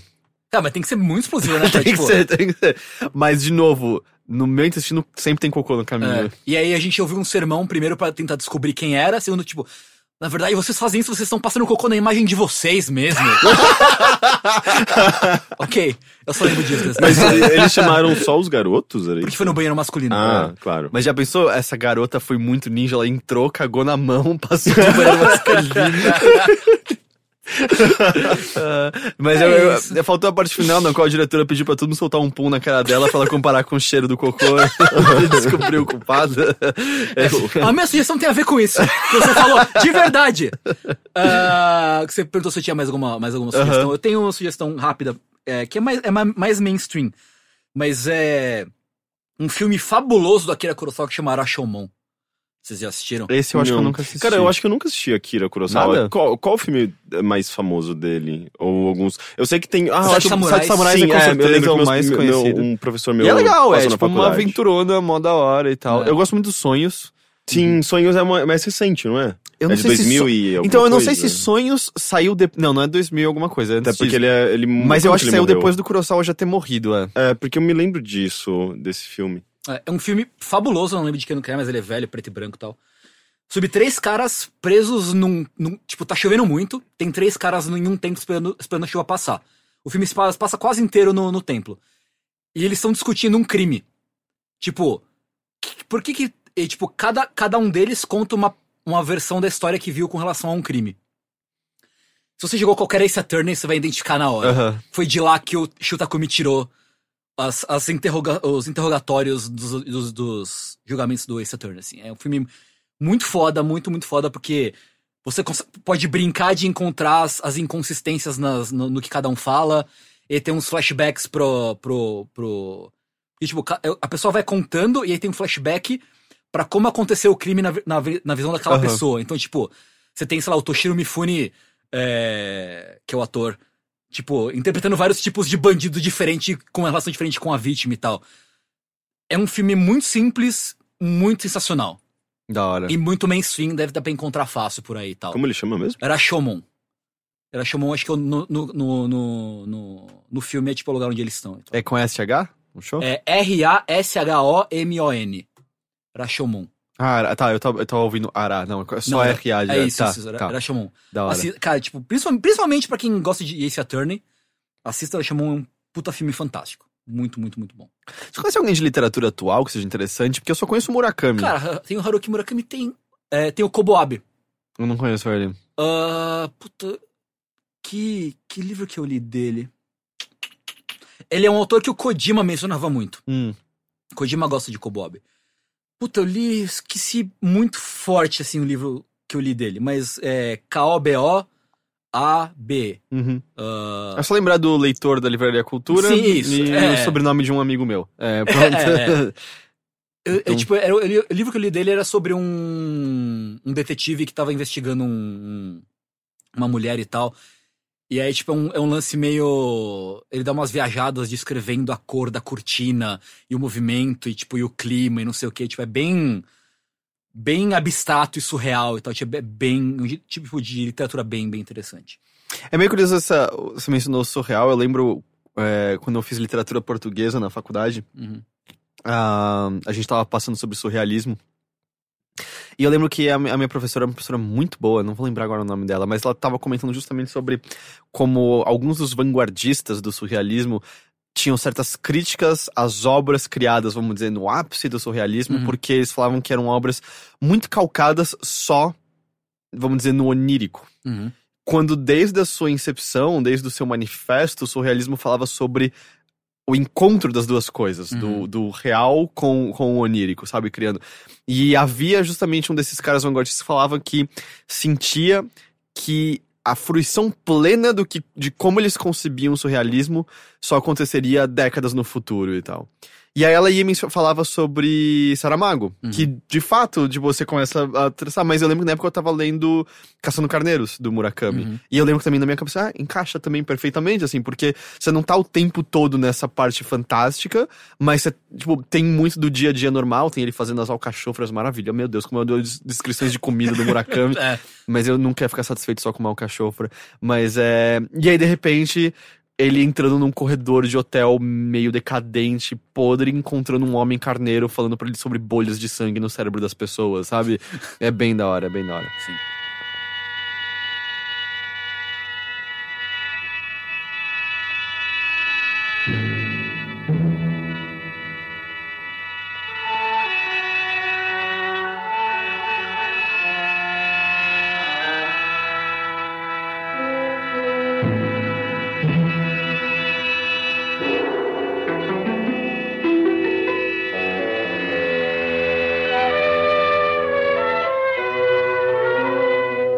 Henrique, Olá, oi, tudo bem? tudo bem? Fora boteco. Então, Houve tirando, alguma- tirando uma exposição do Picasso que tá em, em cartaz. Uma exposição não está em cartaz. Nossa, a exposição está em cartaz. Está em cartaz, é verdade. É, se tem um cartaz na frente, dá pra dizer que ela tá Você em pode dizer cartaz. que né? a exibição está em exibição? Ah, a exposição está em exibição. Envolve um aparelho de VHS e uma TV de tubo? Então talvez. Não necessariamente. Então Não. talvez não esteja em exibição. Não, mas está em cartaz. Eu fui na exposição do Picasso, ah, na- no Instituto Otomiotaki, mas fora isso, eu só, só assisti Stranger Things. Mas a exposição tá bem legal, cara. É uma exposição que ele não é, ela não é focada nas obras principais do Picasso, ela é focada, na verdade, na trajetória do Picasso, então, muito antes ali do, do cubismo e também, tipo, da, eh, do, do pezinho dele ali no surrealismo e tal. Ele fazia coisas interessantes e tem desde, tipo, dos primeiros rabiscos dele, quando ele tinha 14 anos, até as obras finais, quando ele vira um velho, velho, velho tarado, isso fica muito claro, sabe? Tipo, ele foi, foi, vai ficando cada vez mais explícito e mais. tipo. Muitas mulheres nuas e, tipo, pernas abertas, sabe? Tipo, prostitutas. Ele ficou, tipo, muito velho tarado. Isso, isso, fica, isso foi um comentário engraçado no meio da exposição. É, mas tá super legal. no Instituto Tomiotaki, eu acho que 12 reais inte- inteira. Inclusive, eu acho que acabou de sair a da, da Frida, né? Que eu não vi. Uhum. Mas enfim, é um- uma exposição interessante. E. Mas você não vai encontrar, tipo, as obras principais, sabe? Você vai encontrar justamente essas obras que. que eh, várias obras ao longo da carreira dele, tipo, com diferentes técnicas, diferentes estilos e toda essa trajetória dele, bem legal. Eh, mas, fora isso, não. Stranger Things. Que eu não terminei ainda, tô no último episódio. Entendi. Parei no último episódio. Ah, eu terminei de assistir Stranger Things. Você assistiu? Uhum. Você assistiu tudo? Eu, eu tô vendo. Não, não vi tudo. Tipo, eu tô vendo por. é, por tabela. Porque Uhum. minha esposa assiste do meu lado e, tipo, foi olhando assim. tipo, Entendi. eu- eu paro, eu- Aliás, como que é? Tipo, o o fato de você lidar direto com animes, com. eh, você tem que assistir muito anime, você, tipo, meio que sobra tempo pra ver outras coisas também, ou meio que você acaba se focando mais. Cara, até sobra. geralmente eu pego pra assistir as outras coisas, tipo, na hora do jantar. Tipo, Uhum. ah, vamos assistir outra coisa? Então, tipo, vamos. Até porque dá- tem que, você quer dar uma quebrada É, também, né? é, é mais isso. Ou, tipo, porque eu trabalho, quando eu vou traduzir as coisas, normalmente eu trabalho, eu levo meu notebook pra sala, e aí quando eu tô coçando o saco, eu vou pro escritório e fico no meu computador do escritório. E aí minha esposa fica do meu lado, aí ela fica, tipo, ela tem dois dois monitores, fica, tipo, com trabalho num monitor assistindo coisa no outro, aí, tipo, eu fico bizoiando o que ela tá vendo, assim, e tal. E aí foi assim que eu assisti Gilmore Girls e Stranger Things, Uhum. bizoiando o monitor da, da minha esposa. Ah, mas eu terminei. Eu, eu continuo gostando. É, eu achei o último episódio um pouco conveniente demais, talvez. É, o final Sabe? vai ficando meio conveniente, parece. Como qualquer história de mistério, né? Quanto mais Uhum. tudo vai ficando explícito, mais menos a graça existe ali. Mas eu, eu queria. Eu achei um pouquinho meio. Puta, a gente precisa amarrar isso aqui, vai. Dá, a junta a poeira que sobrou aqui, Sim, parece que empurra a, tudo, a assim. é mais interessante do que a É. solução, né? A resolução das coisas. Foi, foi o que eu senti. E eu senti que alguns elementos, não há pontas soltas, mas alguns elementos, alguns personagens eu gostaria que tivessem recebido um tratamento um pouco melhor, sabe? É, eu senti que algumas coisas acabaram sendo um pouquinho esquecidas. Mas eu gostei bastante no fim das contas. Eu, eu, achei, eu achei bem legal, achei uma série muito gostosa de assistir. Eu acho que é curioso assim, quando você termina o quinto episódio, você já sabe de tudo. Mas a série fica com muito receio que você não saiba de tudo, e aí o sexto é um episódio muito. Ou deixa eu mastigar tudo que a gente viu até agora e botar bem na sua cara. É, inclusive, até o título do episódio, né? Qual que era? Não... The Monster. Ah, tá. Uhum. é bem isso, É. assim. Que era meio. Não, eu, eu tinha entendido, eu juro que eu tinha entendido. Tipo, vamos ver se eu perdi alguma coisa. Não, não, você só repetiu tudo que eu tinha entendido. tipo, tá ok. É, aí eu, eu meio que rola essa, esse, esse momentinho. E é uma coisa que eu achei curiosa é. Alguns textos falando sobre. Alguns apontando que talvez Stranger Things tenha sido uma série que nasceu do algoritmo do Netflix. Tipo, ver o que, que as pessoas estão gostando, é, onde tá o amor delas, nostalgia, por aí, vamos criar isso. E algumas pessoas justamente criticando, ou é uma série vazia só sobre nostalgia. E eu mesmo já falei algumas vezes, acho que talvez mais no Mothership do que no bilheteria, mas eu tenho problemas com coisas que são pura nostalgia. É, é, My Number Nine. Mighty Number 9, eu, em certa medida, o novo Star Wars. Uhum. É, eu, eu acho que são coisas que ficam calcadas demais no, num passado. é, ficam preocupadas demais em só lembrar você, ou lembra como era legal, lembra como Uhum. isso era legal, lembra como era legal. Esquecendo que você não tem nunca como voltar. É, e, e acabando sendo meio vazias no processo, né? Porque elas não estão falando alguma coisa. Aliás, tem um texto maravilhoso do filme Critic Hulk recentemente, acho que de um mês atrás mais ou menos, sobre justamente o mais recente Star Wars, discutindo sobre o que é esse filme. e, e meio que não encontrando sobre o que esse filme era. Ah, e aí eu vi algumas pessoas criticando o, o Stranger Things ah, justamente nesse ponto, e eu lembro que o meu irmão me apontou isso, ele falou, é a mesma coisa que você fala do remake de Final Fantasy VII, por exemplo, que eu, eu tenho um, sérios problemas com o conceito de trazer algo tão amado de volta, literalmente. Mas o Stranger Things não me incomodou por conta disso, porque eu, eu senti que no pupurri que ele é, ele é mais uma homenagem do que nostalgia pura, sabe? Sim. Ele tá. E ele tá criando coisas que você não tinha na época. Do tipo, você apontou, Rick, que é uma série com personagens femininas interessantes e, e poderosas. É meio comum você voltar pra coisas dos anos 80 e não haver tantas personagens. Claro que havia exceções, é, mas não, não haver tantas. Eu acho que as crianças são extremamente bem desenvolvidas. Eu acho que a série tem uma temática sobre amizade e pertencer a algo maior e, e se entregar meio que a um. Ou seus amigos são mais importantes mesmo que às vezes você discorde deles aqui. É, Existe o arco do Steve, que algumas pessoas acham que, tipo, ele não fez mais que obrigação, mas parece que é um arco de redenção de alguém que tava entregue a um. A, a- a- eu não vou entrar em detalhes, obviamente, mas parece que é justamente alguém entendendo por que, que eu ajo dessa maneira e começando a considerar agir de outra maneira a partir da, da, da autorreflexão. Eu não sei, eu senti que é uma série com coisas a dizer e com valor de entretenimento bom no fim das contas. É uma série com uma fotografia bonita. Obviamente, tipo, é, é muita nostalgia É, e muita homenagem, Ela mas não, não se limita só na, na- na nostalgia. Tipo, a escrita é boa, eles sabiam o que eles estavam fazendo. A produção é muito boa, a trilha sonora tipo, é uma coisa encantadora. Que, embora esteja calcada lá nos anos, anos 80, no mesmo tipo de construção daquelas trilhas sonoras, é, ainda só boa, sabe? Tipo, é uma coisa que que evoca algum tipo de sentimento e não é só, só nostalgia, só tipo, oh meu Deus, meu, minha vida como era no passado, mas tipo, tem mistério, tem tipo, carrega uma coisa legal que condiz com aquela atmosfera e É, con- eu- constrói aquele mundo. Eu acho que pra mim parece mais um, um retrato muito honesto do que era legal nos anos 80 do, que, Uhum. do que simplesmente uma, uma homenagem por homenagem, assim, sabe? Tipo, ele, ele pega o espírito dos anos. Tipo, em vez de você refazer alguma coisa nos anos 80, ele pega o espírito do que era legal nos 80 e, e traz de volta, assim. Ó, era assim, isso era legal, independente de, de- do fator nostalgia ou não. Apesar de ter todas essas, essas Sim, é a nostalgia, com certeza, sim. absoluta e tal. É, eu, de novo, acho que pra mim, uma das cenas mais marcantes no segundo episódio, quando o irmão mais velho tá falando pro novo, "Oh, ouve Smiths, ouve, ouve é, The Clash, Uhum. essas coisas vão ser importantes pra você. E, tipo, ah, me lembra, sabe, do meu irmão mais velho me apresentando as bandas que vieram por me formar, ou aquela idade na qual era possível você se deparar com uma banda que, caralho, mudou a minha perspectiva do mundo, sabe? Hoje em dia você, ah, isso aqui é muito bom. Eu vou botar no meu hall de coisas É, que eu eu, lembro gosto. que eu só fiz Mas isso não com muda mais, sabe? Eu só fiz isso com a minha irmã mais nova porque eu não aguentava mais ela ouvindo pagode. e daí eu dei a Alanis Morissette pra ela, e daí depois eu não aguentava mais eu, eu ouvi ela ouvindo a Alanis Morissette porque ela basicamente furou aquele CD de tanto que ela ouviu, sabe? Acho que já veio furado, Rick. Não. Não, ah, é verdade. Ou né? você entregou a coisa errada pra ela. Ah, mas é, eu gostei, cara. Stranger Things foi bem legal.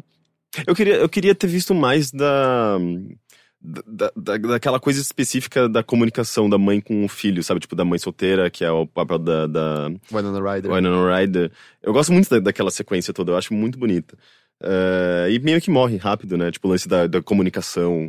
É porque no fim das contas, a série, eu acho que ela dura menos de uma semana no o, o tempo cronológico dela, sabe? É tudo muito ágil. Uhum. Então acaba não havendo tempo de trama pra que certas coisas se E desenvolvam. aí tem vários elementos, eles tentam explorar um pouco de tudo, Sim. né? É, no fim das contas são quatro grupos distintos que eles têm que estar narrando. né? São as crianças, é a, é a mãe, é o policial e são os adolescentes, né? Então, em certo momento, você tem que tomar cuidado pra não deixar tudo muito disperso e não, não dar atenção devida a cada um deles e Uhum. tal. Ah, Agora eu tô pensando, tipo. eh, eu, não, eu não vi aquela comparação direta que fizeram, né? Tipo, eu sei que tem eh, um vídeo rolando Ah, aí. todas as cenas É, retiradas. eu só, tipo, eu não, eu não vi porque eu falei, ah, vai ter spoiler aqui, eu- depois eu vejo. Mas agora que eu tô terminando, eu tenho que. É, eu, que- isso. justamente, eu esperei pra terminar e eu esqueci. Ah, esse lance da comunicação, tipo, me lembra, sei lá, tipo, o Poltergeist, né? Uhum. Tipo, que era. Eles, at- através da estática, eles se comunicavam com a garota e tal. Ah, meio que to- parece que todos os elementos estão encaixados ali de alguma forma, só que não literalmente, não da mesma forma como era no- nos filmes originais dos anos 80. É, o que pra mim ficou mais óbvio que eu tenho lembrança mais clara é ET, assim, desde, ah, sei lá, posicionamento É. da câmera e bicicletas passando em cima de uma poça d'água, sabe? Tipo, ah, eu lembro essa cena do ET, eu lembro exatamente disso e tal. É bem legal. Mas enfim, é uma boa série, cara, eu continuo gostando, é é uma série muito gostosa, sabe? É, é muito fácil de absorvê-la. Ela não é pesada, tudo bem, existem mortes, existem certas violências, mas ela é. É tipo um. Arquivo X pra crianças, sabe? É, é, eu acho que ela funciona por conta. Eu não digo Quase isso. Scooby-Doo, assim, né? É, é meio, é quase um, é, é um arquivo X menos sério ou um Scooby-Doo levemente mais sério, sabe? E eu, eu não digo isso de maneira pejorativa, eu acho que ela se encontra, assim, nesse, nesse âmbito. Mas o que, o que ela me deixou mais instigado é por mais séries que se passam em pequenas cidades, pequenas vilas e numa realidade diferente da, da nossa e uma realidade tipo, onde. é, onde existe, tipo, aquele cotidiano e alguma coisa quebra esse cotidiano. Tipo, sei lá, Twin Peaks mesmo, sabe? Tipo, tô doido pra ver o novo Twin Peaks, que deve estrear em 2007? 2017. Acho que é. Sabe o que você pode estar animando também? Ah. O livro que o Swery tá escrevendo. Ele tá escrevendo, escrevendo Ele tá um livro? escrevendo Tá um escrevendo- livro. Que fantástico. Ele tá escrevendo um livro sobre assassinatos em uma pequena cidade suburbana dos Estados Unidos, Ou Com- seja, contados do ponto de vista de um gato. Cara, eu amo, eu amo muito Eu esse amo cara. muito cara. Puta que pariu, como eu amo o Swery, cara. É, eu acho que isso vai ser incrível. Vamos ver se bom. vai. Eu acho que vai, pelo menos pra inglês vai ser traduzido, né? Acho que sim. A Deadly Tá, tem Premonition público, foi né? muito grande, né? Né? É, você viu mais alguma coisa? Putz, não me lembro, então provavelmente não. Ou eu estava bêbado. Ah, ok.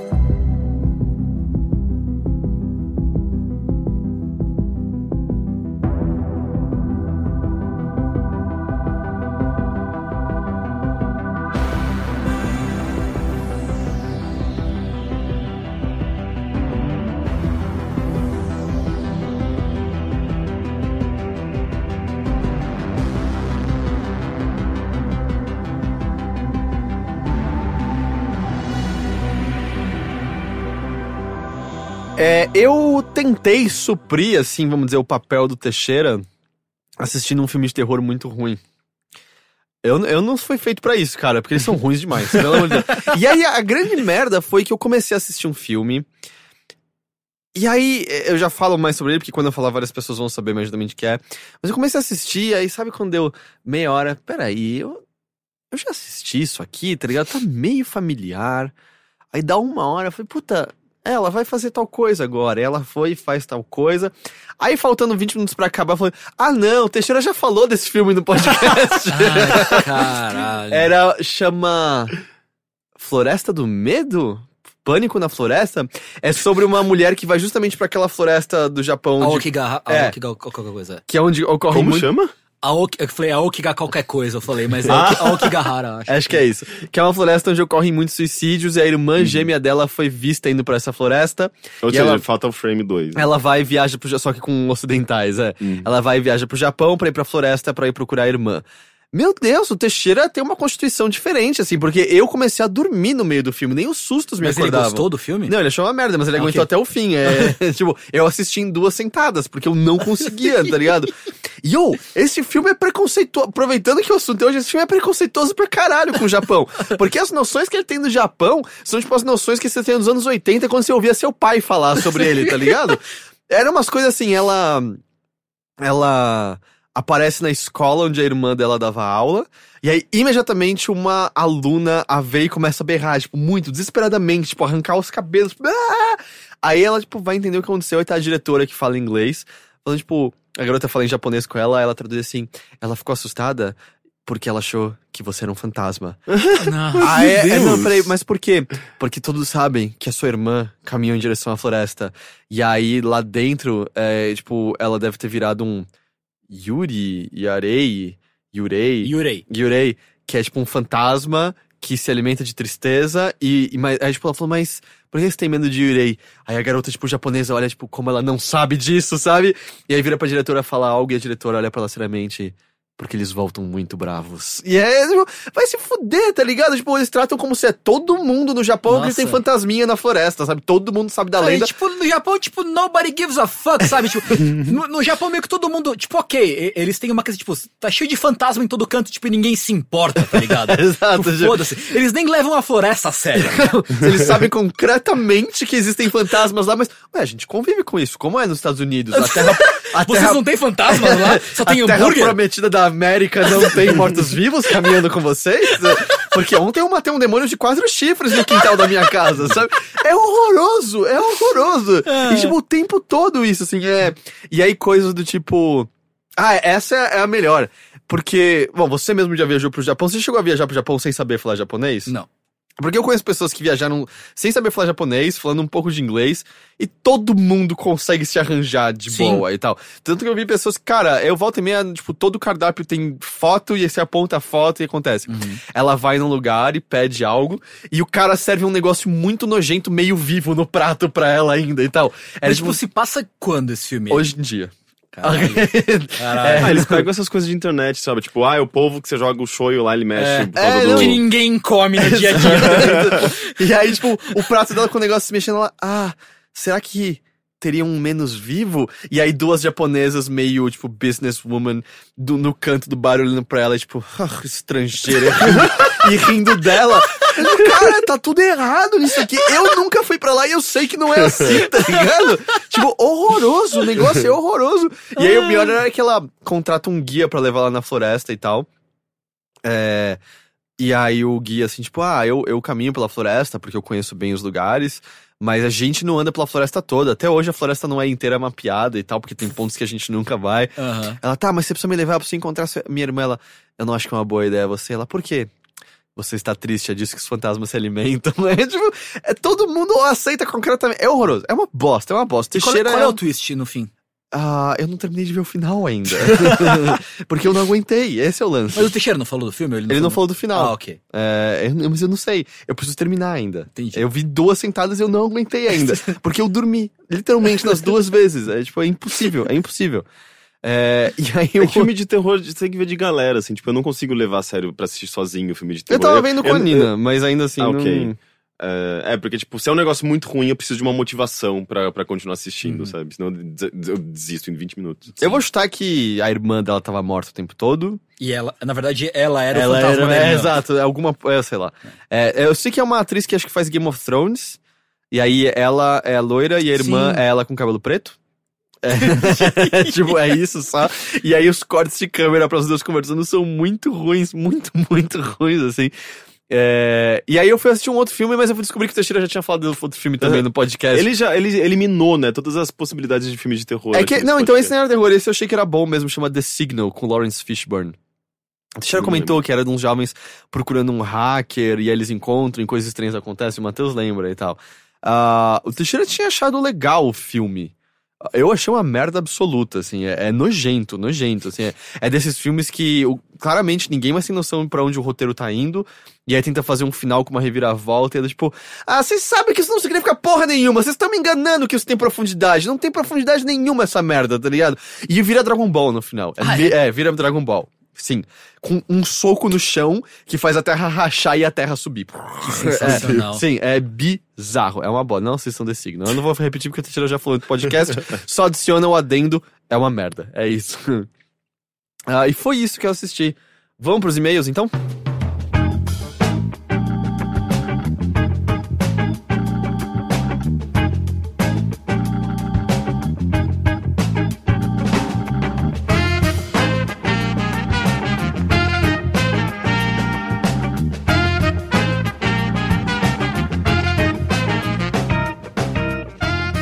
Lembrando que caso você queira ter a sua pergunta ou dúvida respondida, você pode enviar um e-mail para bilheteria@overloader.com.br. Eu ia falar boleteria porque eu escrevi isso.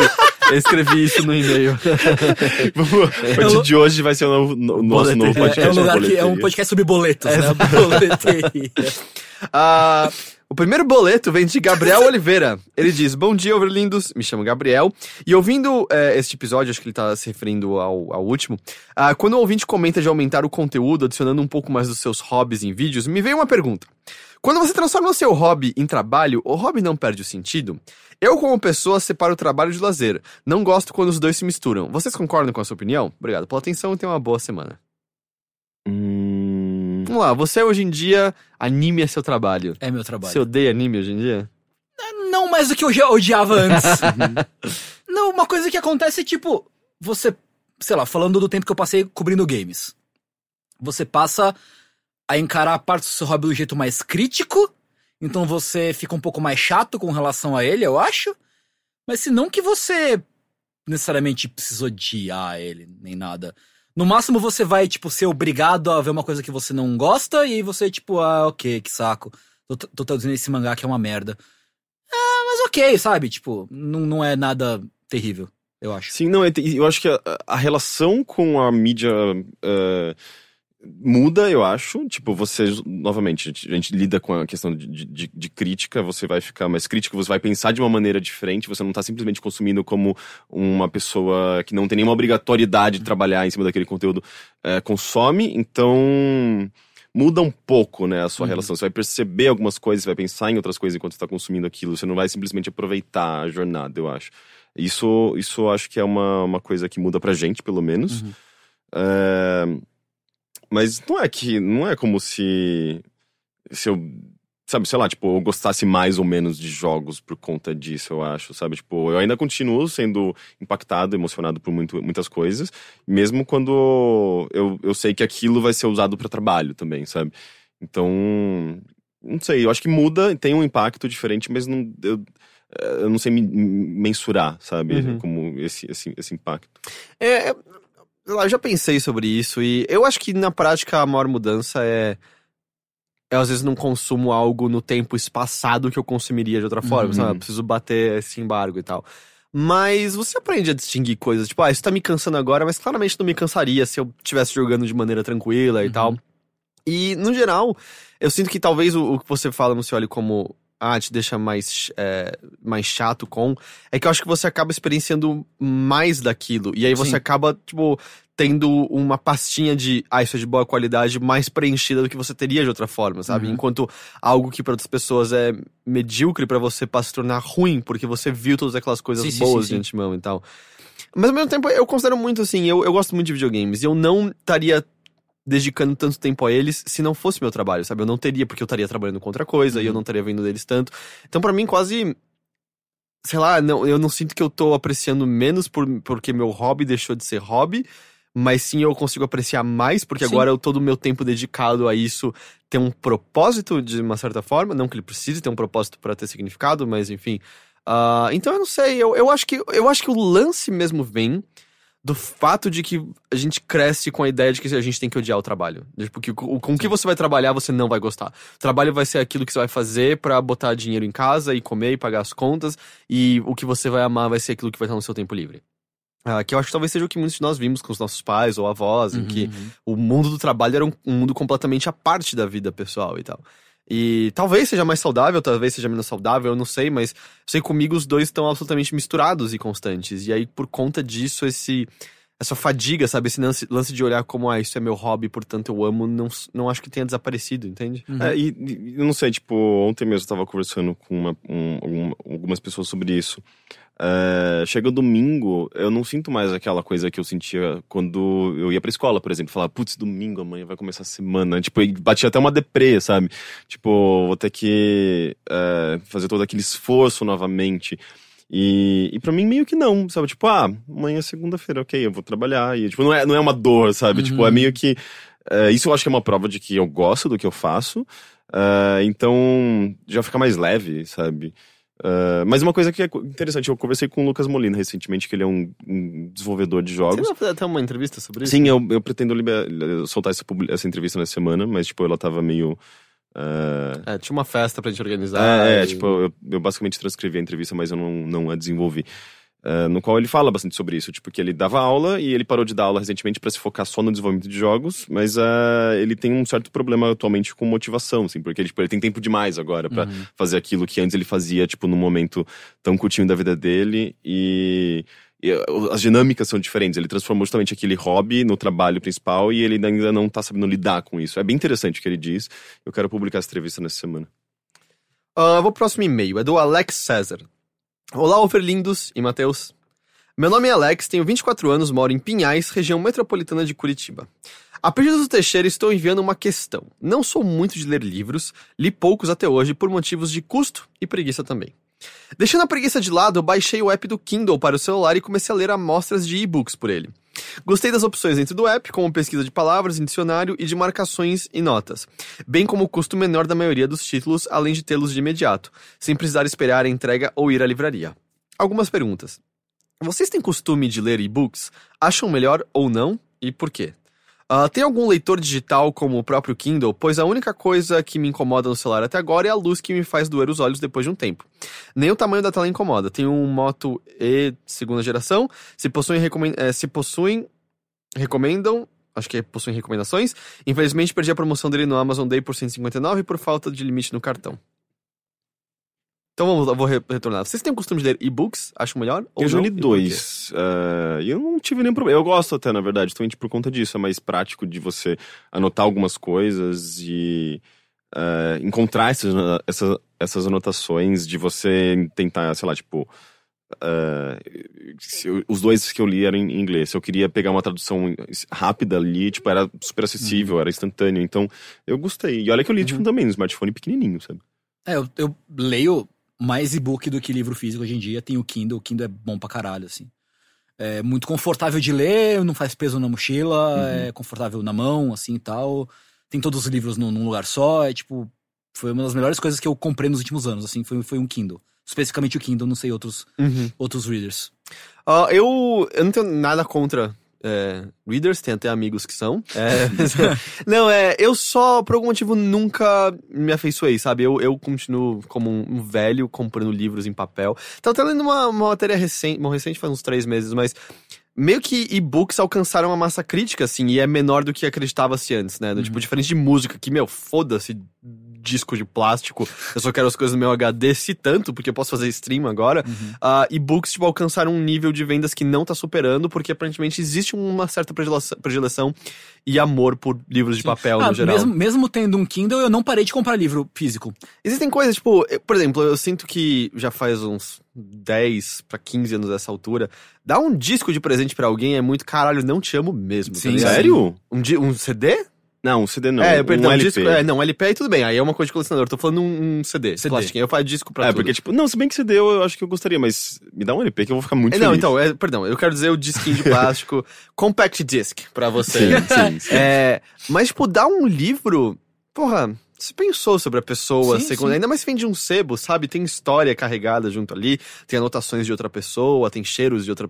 Ai, eu não casas. gosto disso, sabia? Eu, Eu- eu ah, quero é. ter o meu cheiro, minhas anotações. Eu nem eu não gosto de anotar Ah, é. em livros físicos. Eu, eu, eu gosto de pegar coisas de sebo que tem. que tem. Notação. que tem anotações e tal. Aquelas páginas Ah, amarelas. então, tipo, eu sinto que às vezes tem essa coisa, sabe? Ah, eu dou um livro de presente pra alguém e, tipo, eu vou pensar no livro que eu quero te dar porque eu acho que você pode se interessar por isso daqui. E não dá pra direito dar isso digitalmente, né? Tem que Uhum. ser algo físico. E aí, pelo menos, a coisa é. Eu, não, eu, pessoalmente, eu não consigo ler mais de um livro de uma vez. É, eu tô sempre lendo só um livro de cada vez. Então, eu nunca me encontrei numa situação em que eu precisava estar carregando mais do que um livro pra algum canto, sabe? Uhum. Ah, então, tipo, o lance do, do leitor é, digital nunca, nunca me chamou a atenção tanto assim. Mas as vantagens são, são óbvias mesmo. É, como você Sim. falou, peso, a de tradução. Os livros de fato são mais baratos. Também é 99 centavos, né? Um livro no Sim, Kindle sim. e tal. Ahn, ele só complementa aqui no final também. Ah, por último, conhecem ou já usaram o programa Kindle Unlimited? É meio que o Netflix dos livros, onde alguns títulos podem ser lidos de graça se pagar o valor de R$19,90 do programa? Não, Eu não, mas é interessante, né? Pra quem gosta bastante Se você de ler for ler muito, bastante. né? É. Porque, tipo, eu É achei meio meio, caro, normal. né? É, porque é meio Brasil, normal você ler um livro por mês, talvez, sabe? Se Uhum. você tá sem tempo. Uhum. Tipo, ainda mais dependendo do tamanho dele, sabe? Sim, sim. Então, 800 páginas, porra, é, não vou ler em uma semana isso aqui. É, é. Ah, mas sei lá, eu, eu, o Kindle é o que eu mais ouço de boa. Eu já ouvi falar coisas boas do Kobo, Uhum. mas eu acho que no geral o pessoal acha o, o Kindle é, superior. Especialmente o Kindle Paperwhite, pelo que eu entendo. É o- O modelo do meu Kindle é o mais básico que tem. E vira e mexe tá em promoção na Amazon. Então, sei lá, você consegue não por, não por mais de 200 reais numa promoção dessas e tal. É, eu acho que vale muito a pena. Mesmo, mesmo não tendo, sei lá, luz, é, 3G, nem nada assim. O modelo mais básico, puta, é, é bom. ótimo. Mas eu- nada, nada que uma abajur atrás não resolva, né? Não é? E até hoje eu não consegui entender tec- aquela tecnologia mágica, tipo, daquela bateria infinita, porque aquilo não é uma tela comum, né? Tipo, não é hélice. É, Não, não é. Não, é uma, Justamente por isso que não machuca é- os olhos é como uma, é uma tinta magnética, tipo. É tipo a tinta gruda no, no- na telinha. Sim, tanto é que você, tipo, sei lá, tem uma imagem ela meio que se- você vê ela se formando, É, assim, uma, uou, uou, que coisa É, não, e assim, é a- as civilizações vão cair, as baratas vão estar dominando tudo e vai ter uns Kindles com bateria ainda Sim, funcionando. sim. Sim, tanto é que, tipo, você, você pega aquilo, ele tá naquela, sei lá, uma telinha de descanso, alguma coisa assim, você fala, ó, tem uma textura interessante. De repente, você aperta um botão, tipo, você vê, você vê que aquela textura se forma, formam as palavras e, tipo, uou, eles se reajustaram aqui. Tipo, parece que, parece que, tipo, é aquela, aquele pozinho de magnético. Será que é isso? Que era... Aquele Ah, que você botava do- barba e bigode não, nas não, carequinhas, tá não, ligado? a- aquele da, da, que você fazia desenho É, com Magic. Magic, a luzinha mágica lá É, que você fazia. É, é, não é isso, né? É isso, tem dois anõezinhos girando as, as rodinhas lá, fazendo cada letra de uma vez. Não, porque, tipo, soa muito com aqueles, aquele pozinho magnético. Eu acho que a cara. lógica é a mesma, mas não é a mesma coisa É exatamente. muito É louco. que além da lousa eu tinha um que era. é, vinha assim, era o pó de, de substâncias magnéticas. Ou ele era um negócio que era atraído por, por ímãs e você tinha uma caneta com um imã na ponta. E aí no fundo tinha um cara careca e sem barba desenhado. E aí você podia arrastar isso e botar bigode nele, botar cabelo, era Hum, mó legal. entendi. Não dava certo, mas era muito legal. né? Ah, próxima pergunta é do Leonardo Fonseca Ferreira. Ele disse: pergunta pro Tengu. Ô, louco! Quem é o Danilo? Desculpa pelo e-mail longo. Quem é Danilo? Essa eu não sei quantas pessoas vão entender. é. É, é uma piada interna do, É. do calibre lordal, porque, tipo, a gente se identifica pelos nossos nomes de guerra, né? As alcunhas. As alcunhas, que é eu, Saga, o Dogão, que o Dogão é Dogão, e a Ellen é Ellen. Mas, tipo, o Saga, todo mundo chama ele de Saga só. É quando aparece alguém Danilo. Tipo, quem é Danilo? Mas é engraçado, tipo, desde sempre, por exemplo, o seu, seu usuário no Twitter é Tengumaru. Sim, Mas eu sinto que só depois do calibre que Tengu começou a ser acho que sim. fora do. Porque pra mim sempre foi Mucioli. sabe? Sim, é Mussa Mucioli. Por causa do, do pessoal do jornalismo, sempre me chamou de, de, de Mucioli de Mussa. Aí hoje em dia o Agora, Tengu dominou é, tudo. Tengu dominou. Ah, próximo e-mail é de um anônimo. A gente tem dois e-mails de anônimos hoje. Louco. Ah, um deles complicado. Hum. Esse primeiro também é complicado, mas só é menos complicado que o próximo. Ah, o Anônimo diz: ah, Antes de mais nada, gostaria de saber que eu adoro o trabalho de vocês, muito obrigado. Parará, parará. Ah, estou passando por momentos delicados e gostaria de uma opinião, visão de outras pessoas. É o seguinte: tenho 35 anos, sou formado em design e não tenho mais do que um ano e meio de experiência. Eu trabalhei em uma editora e algumas tradutoras, porém eu tenho mais de 9 anos de experiência como técnico de informática. Eu fiz um freela que fiz no final do ano passado e que terminou o começo deste ano. Então não sei se considero se, se considero desempregado desde o começo do ano ou oficialmente há um ano e meio. Eu adoro minha área, seja na criação ou na diagramação e ou editorial. E sempre que dá, eu faço algo por mim mesmo para aperfeiçoar ou simplesmente não esquecer as ferramentas. Não tenho condições de fazer especializações ou cursos extras na área ou em qualquer outra que seja. Eu não consigo simplesmente nada de trampo. E, embora eu não queira voltar para a informática, eu também não consigo nada do tipo. Não consigo um trampo do tipo auxiliar administrativo, recepcionista ou qualquer coisa do tipo porque não tenho experiência. Na visão de vocês, isso é por causa da crise? Eu que estou mole demais? Estou velho demais para entrar nessa área devido à pouca experiência que tenho e terem medo de, de dar oportunidade? Porque a impressão que tenho é que parece que a brodagem conta mais do que oferecer oportunidade. Porque vejo gente que não sabe nem abrir o Word direito e consegue trampos relevantes. Parece que tudo que eu pensei na faculdade foi jogado no lixo, inclusive meu diploma. Minha vida social é quase nula porque não tenho ânimo para sair ou condições financeiras para dar um simples passeio. Namoro, então, tá totalmente fora da minha realidade. Por favor, gostaria de saber da opinião de vocês e me desculpem o desabafo, mas preciso de muitas opiniões diferentes para tentar mudar essa realidade. Continuem com um ótimo trabalho, abraços. É, eu acho que tem uma, uma influência, sim, tipo, a, essa questão de contatos e pessoas te indicarem, passarem algum, algum trabalho pra você, algum freela, alguma coisa do tipo. E, e, e esse é meio, é, meio, é meio foda, né? Porque, tipo, se você não tem, digamos, muitos amigos, pessoas nessa área, você acaba tendo menos chances, eu, eu, eu acredito. Mas, ao mesmo tempo, você tem coisas legais atualmente que são, sei lá, sites de freela. Ah, tem tem, tem, tem alguns, alguns no Brasil, tem outros que são internacionais. Você consegue, tipo, contato com pessoas, sei lá, tipo, de fora que precisam de algum trabalho específico, que às vezes você pode ser a solução que essa pessoa precisa. Então, eu acho que existem possibilidades, mas é meio difícil, você tem que meio que cavocá-las, sabe? Tipo, acho que sites de freelas é uma, é uma possibilidade, embora aqui no Brasil, pelo, pelo que eu sei, eles pagam meio mal nessa área. É, quem sabe esses sites de fora, eu não sei um nome que para te indicar, mas se você procurar é, por, por esse tipo de serviço, sabe? Tipo de. Putz, é, tipo, sites em que a pessoa que precisa de alguma coisa, ela bo- bota lá esse anúncio, e pessoas como você que querem o trabalho, você também se, se anuncia ali. Você fala, você fala quais são ah, as suas ah, capacidades e pode rolar esse acordo entre, entre essas duas pessoas. É, mas fora isso, tipo, sim, ah, esse lance da- do contato, da broderagem, da, da indicação é super importante, o que é meio foda, sabe? Ainda mais, sei lá, tipo. Ah, eu fico pensando, mano, e se eu mudasse de área, sabe? O que eu ia fazer? Tipo, eu fico meio perdido, sabe?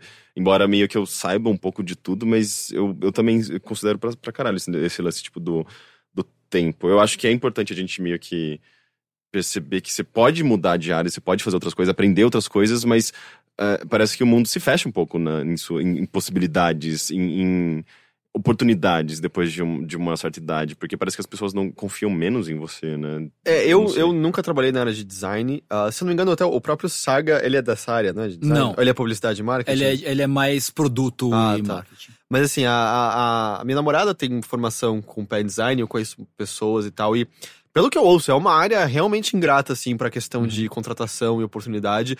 Tanto que eu lembro ela me mostrar, na época que ela tava procurando emprego, isso bem antes dela, dela tá no Jovem Nerd, é, coisas assim, ah, procuramos alguém já com dois anos de experiência, é, com, sei lá, dominação nesse, nesse, nesse programa, pra estágio. E esse, cara, como assim, sabe? Você tá procurando de gente com Uhum. experiência pra estágio. Tipo, como alguém que, então, que se formou e nunca trabalhou nessa área pode ter alguma chance? E era super complicado, óbvio.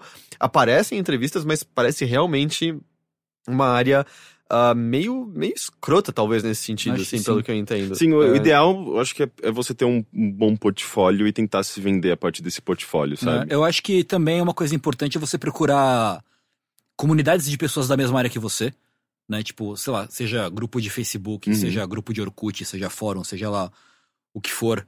Ah, tem muita gente, acho que na mesma situação que se meio que se reúne pra formar um grupo e meio que repassar vagas entre eles, discutir, oferecer, fazer projeto junto e tal, não sei o que, tem, tem bastante disso também. E eu acho que se você for voltar para a área de TI, eu não sei exatamente qual é a sua área de experiência, mas eu sei que pelo menos para programador é difícil faltar trabalho. Sempre estão procurando programador em, em várias áreas diferentes, então O problema é você gostar exatamente do que Exato. você vai. Aí você põe na balança o que você acha, tipo, vale a pena de repente ficar um tempo, voltar um tempo, um tempo pra TI pra se estabilizar e você ter. Porque é foda, porque, tipo, querendo ou não, por mais trabalho de pastelaria que seja design, é um- ainda assim é um trabalho criativo. Uhum. Uhum. Ainda mais se você quiser criar coisas próprias, autorais, você precisa de um certo. de uma certa paz de espírito pra trabalhar.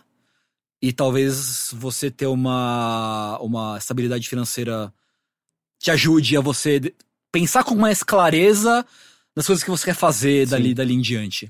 É que se eu, se eu entendi, mesmo na área de TI, ele tá tendo dificuldade de achar Não, emprego sim, agora. sim, sim, sim. Ele fala é crise. Cara, eu conheço muita gente que tá desempregado há mais de um ano nessa altura e realmente, é- eu, apesar, muitas coisas continuam funcionando apesar da crise, mas há uma crise. É, eu Uhum. Sim, vejo sim. muita gente que, cara, não consegue realmente, procura, procura e não tá rolando oportunidade no momento, tá uma Uhum. merda mesmo, em diversos aspectos do mercado. E é, é foda, eu tô ligado que desanima pra caralho estar desempregado, estar em casa, se sente um bosta, se sente que você não tá contribuindo pra porra nenhuma, você não sente ânimo pra fazer nada. É uma merda, é uma É, a merda sua completa. autoestima vai lá pra baixo, mas ao mesmo tempo, se você, quando você sabe que isso não é uma coisa, uma culpa sua, na verdade você é vítima de um problema que é muito maior. E, e, que outras pessoas, supostamente, às vezes, melhores do que você nesse sentido, sabe? Tipo, elas podem muito bem estar passando pela mesma situação.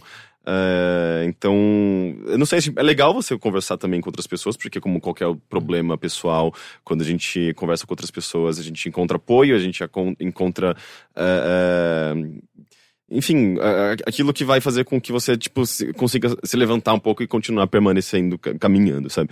É, então, não sei, tipo, se apegue a amigos também, sabe? Tipo, e, e- saiba que outras pessoas estão na mesma situação que você, sabe? Tipo, não é uma- um momento fácil. E aí, caso realmente ocorra, o que me parece provável que ocorra é, por exemplo, preconceito por fato de você ter 35 anos, quão difícil é você talvez mentir um pouco? Tá, quem aqui nunca mentiu numa entrevista de emprego que joga a primeira pedra? Tipo, todo mundo mente alguma Eu- coisinha. Ah, eu certamente, mas Eu não já lembro tive coisas, tipo, Ah, mas você. é, o espanhol era um diferencial, mas você fala espanhol. Mas se? é, tipo, eu não tô dizendo que você vai mentir, falar que você tem 10 anos de experiência, mas ah. Talvez tenha 29 anos. E isso vai assustar menos a pessoa, porque Uhum. você tá no Eu, eu posso dos passar 20 por ainda. 29, porque as pessoas, eu falo, tipo, Mas eu tem tenho 30, não Eu tem? tenho 31. E daí Ah. as pessoas ficam, o quê? Não, eu dou no máximo 25. Eu não sei se as pessoas estão sendo generosas, e eu não, não me importo com esse lance tipo, de idade, eu me sinto bem com 31 anos. Mas eh, nesse caso, eu acho que eu me passo por 25. Eu espero que eu me passe por 29, porque faz um, mês que eu fiz 30. então, assim, ah, Você, você se passa por, por menos. até. É, não, você, no geral. E se eu tirar a barba, eu acho que todo mundo vai achar que eu devo ter uns 24, 25. Provavelmente. Capaz. Capaz. Eu tenho muita cara de novo. Quantos anos você acha que eu tenho? Você, você- Não, é que eu sei. Você é, tipo, levemente mais velho que eu. Você, Rick, tipo, então. 32. Acertou, filho É, da eu puta. só- É que, É que a gente, a gente tá na, na- na idade, a gente saca. É que eu falei levemente mais velho, eu entreguei pro Rick. Não, É, não, ele deu a, a dica aqui também, né? Mas. Eu não sei, sabe? Essas pequenas coisinhas, assim, do Sim, tipo, sim, sim. cara, ah, foda-se. Porque não há essa diferença que você tem 35, tá ligado? Só se for fazer um seguro de vida, aí você não deve mentir, porque aí eles descobriram que você não vai receber porra nenhuma. Mas, tipo, pra trabalho, tá ligado? Ainda mais se for um trabalho freela que você vai estar fazendo em casa. Não, Não importa. As pessoas não precisam saber de toda a verdade. O Joey no Friends não conseguiu trabalhar como ator mentindo pra cacete no currículo dele, por que, que você não pode? Não, mas por isso que portfólio, eu acho que acaba- nessa área diz mais, assim, sobre quem você é, o que você faz, é, tipo, além do- de design. Tipo, é meio que é, tá ali as suas capacidades que são importantes para aquele trabalho que você vai pegar, sabe? uhum. Então, tipo, eu acho que você desenvolvendo esse portfólio e tendo um carinho por ele, eu acho que quando você tem um carinho por uma coisa, você faz aquilo muito melhor, é, você acaba tendo chances maiores, sabe? Tipo, Hum. das pessoas vão ver e falar, tipo, ah, esse cara é melhor do que o outro. Vamos pro Anônimo 2. Esse é mais pesado. Esse é mais pesado. Esse é- Caralho. Ahn, como todo homem branco heterossexual, fui criado num ambiente achando engraçadinho chamar os brothers de baitola, bichinha, etc. Após tanto tempo acompanhando vocês, eu mudei radicalmente como eu penso. Como o próprio Caio Gomes falou, ouvir vocês abriu minha mente para aspectos da sociedade que eu ignorava completamente. Ah, muito obrigado. Obrigado. Espero que você aprenda, saiba mais do Japão hoje. Né? Depois disso. Pois é. Ah, então aqui vai meu dilema. Engravidei uma menina muito cedo e nos separamos faz um bom tempo, pelo menos uns 10 anos. E agora começa o meu problema.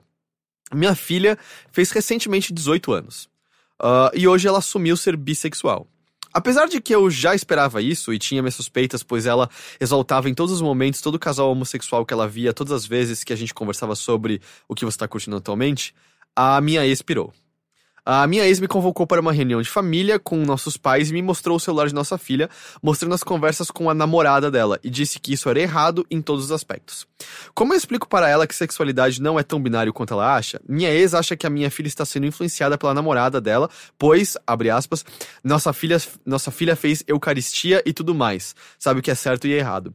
Como eu explico para ela que provavelmente isso está errado? E por fim, o mais importante, eu, como heterossexual, como consigo convencer a minha filhota, que está bem triste com toda a situação, que ela não está fazendo nada de errado ao estar apaixonada por outra menina, eh, apesar dos esforços absurdos da mãe dela, ah, que é extremamente católica e já falou que a nossa filha está condenada ao inferno para sempre?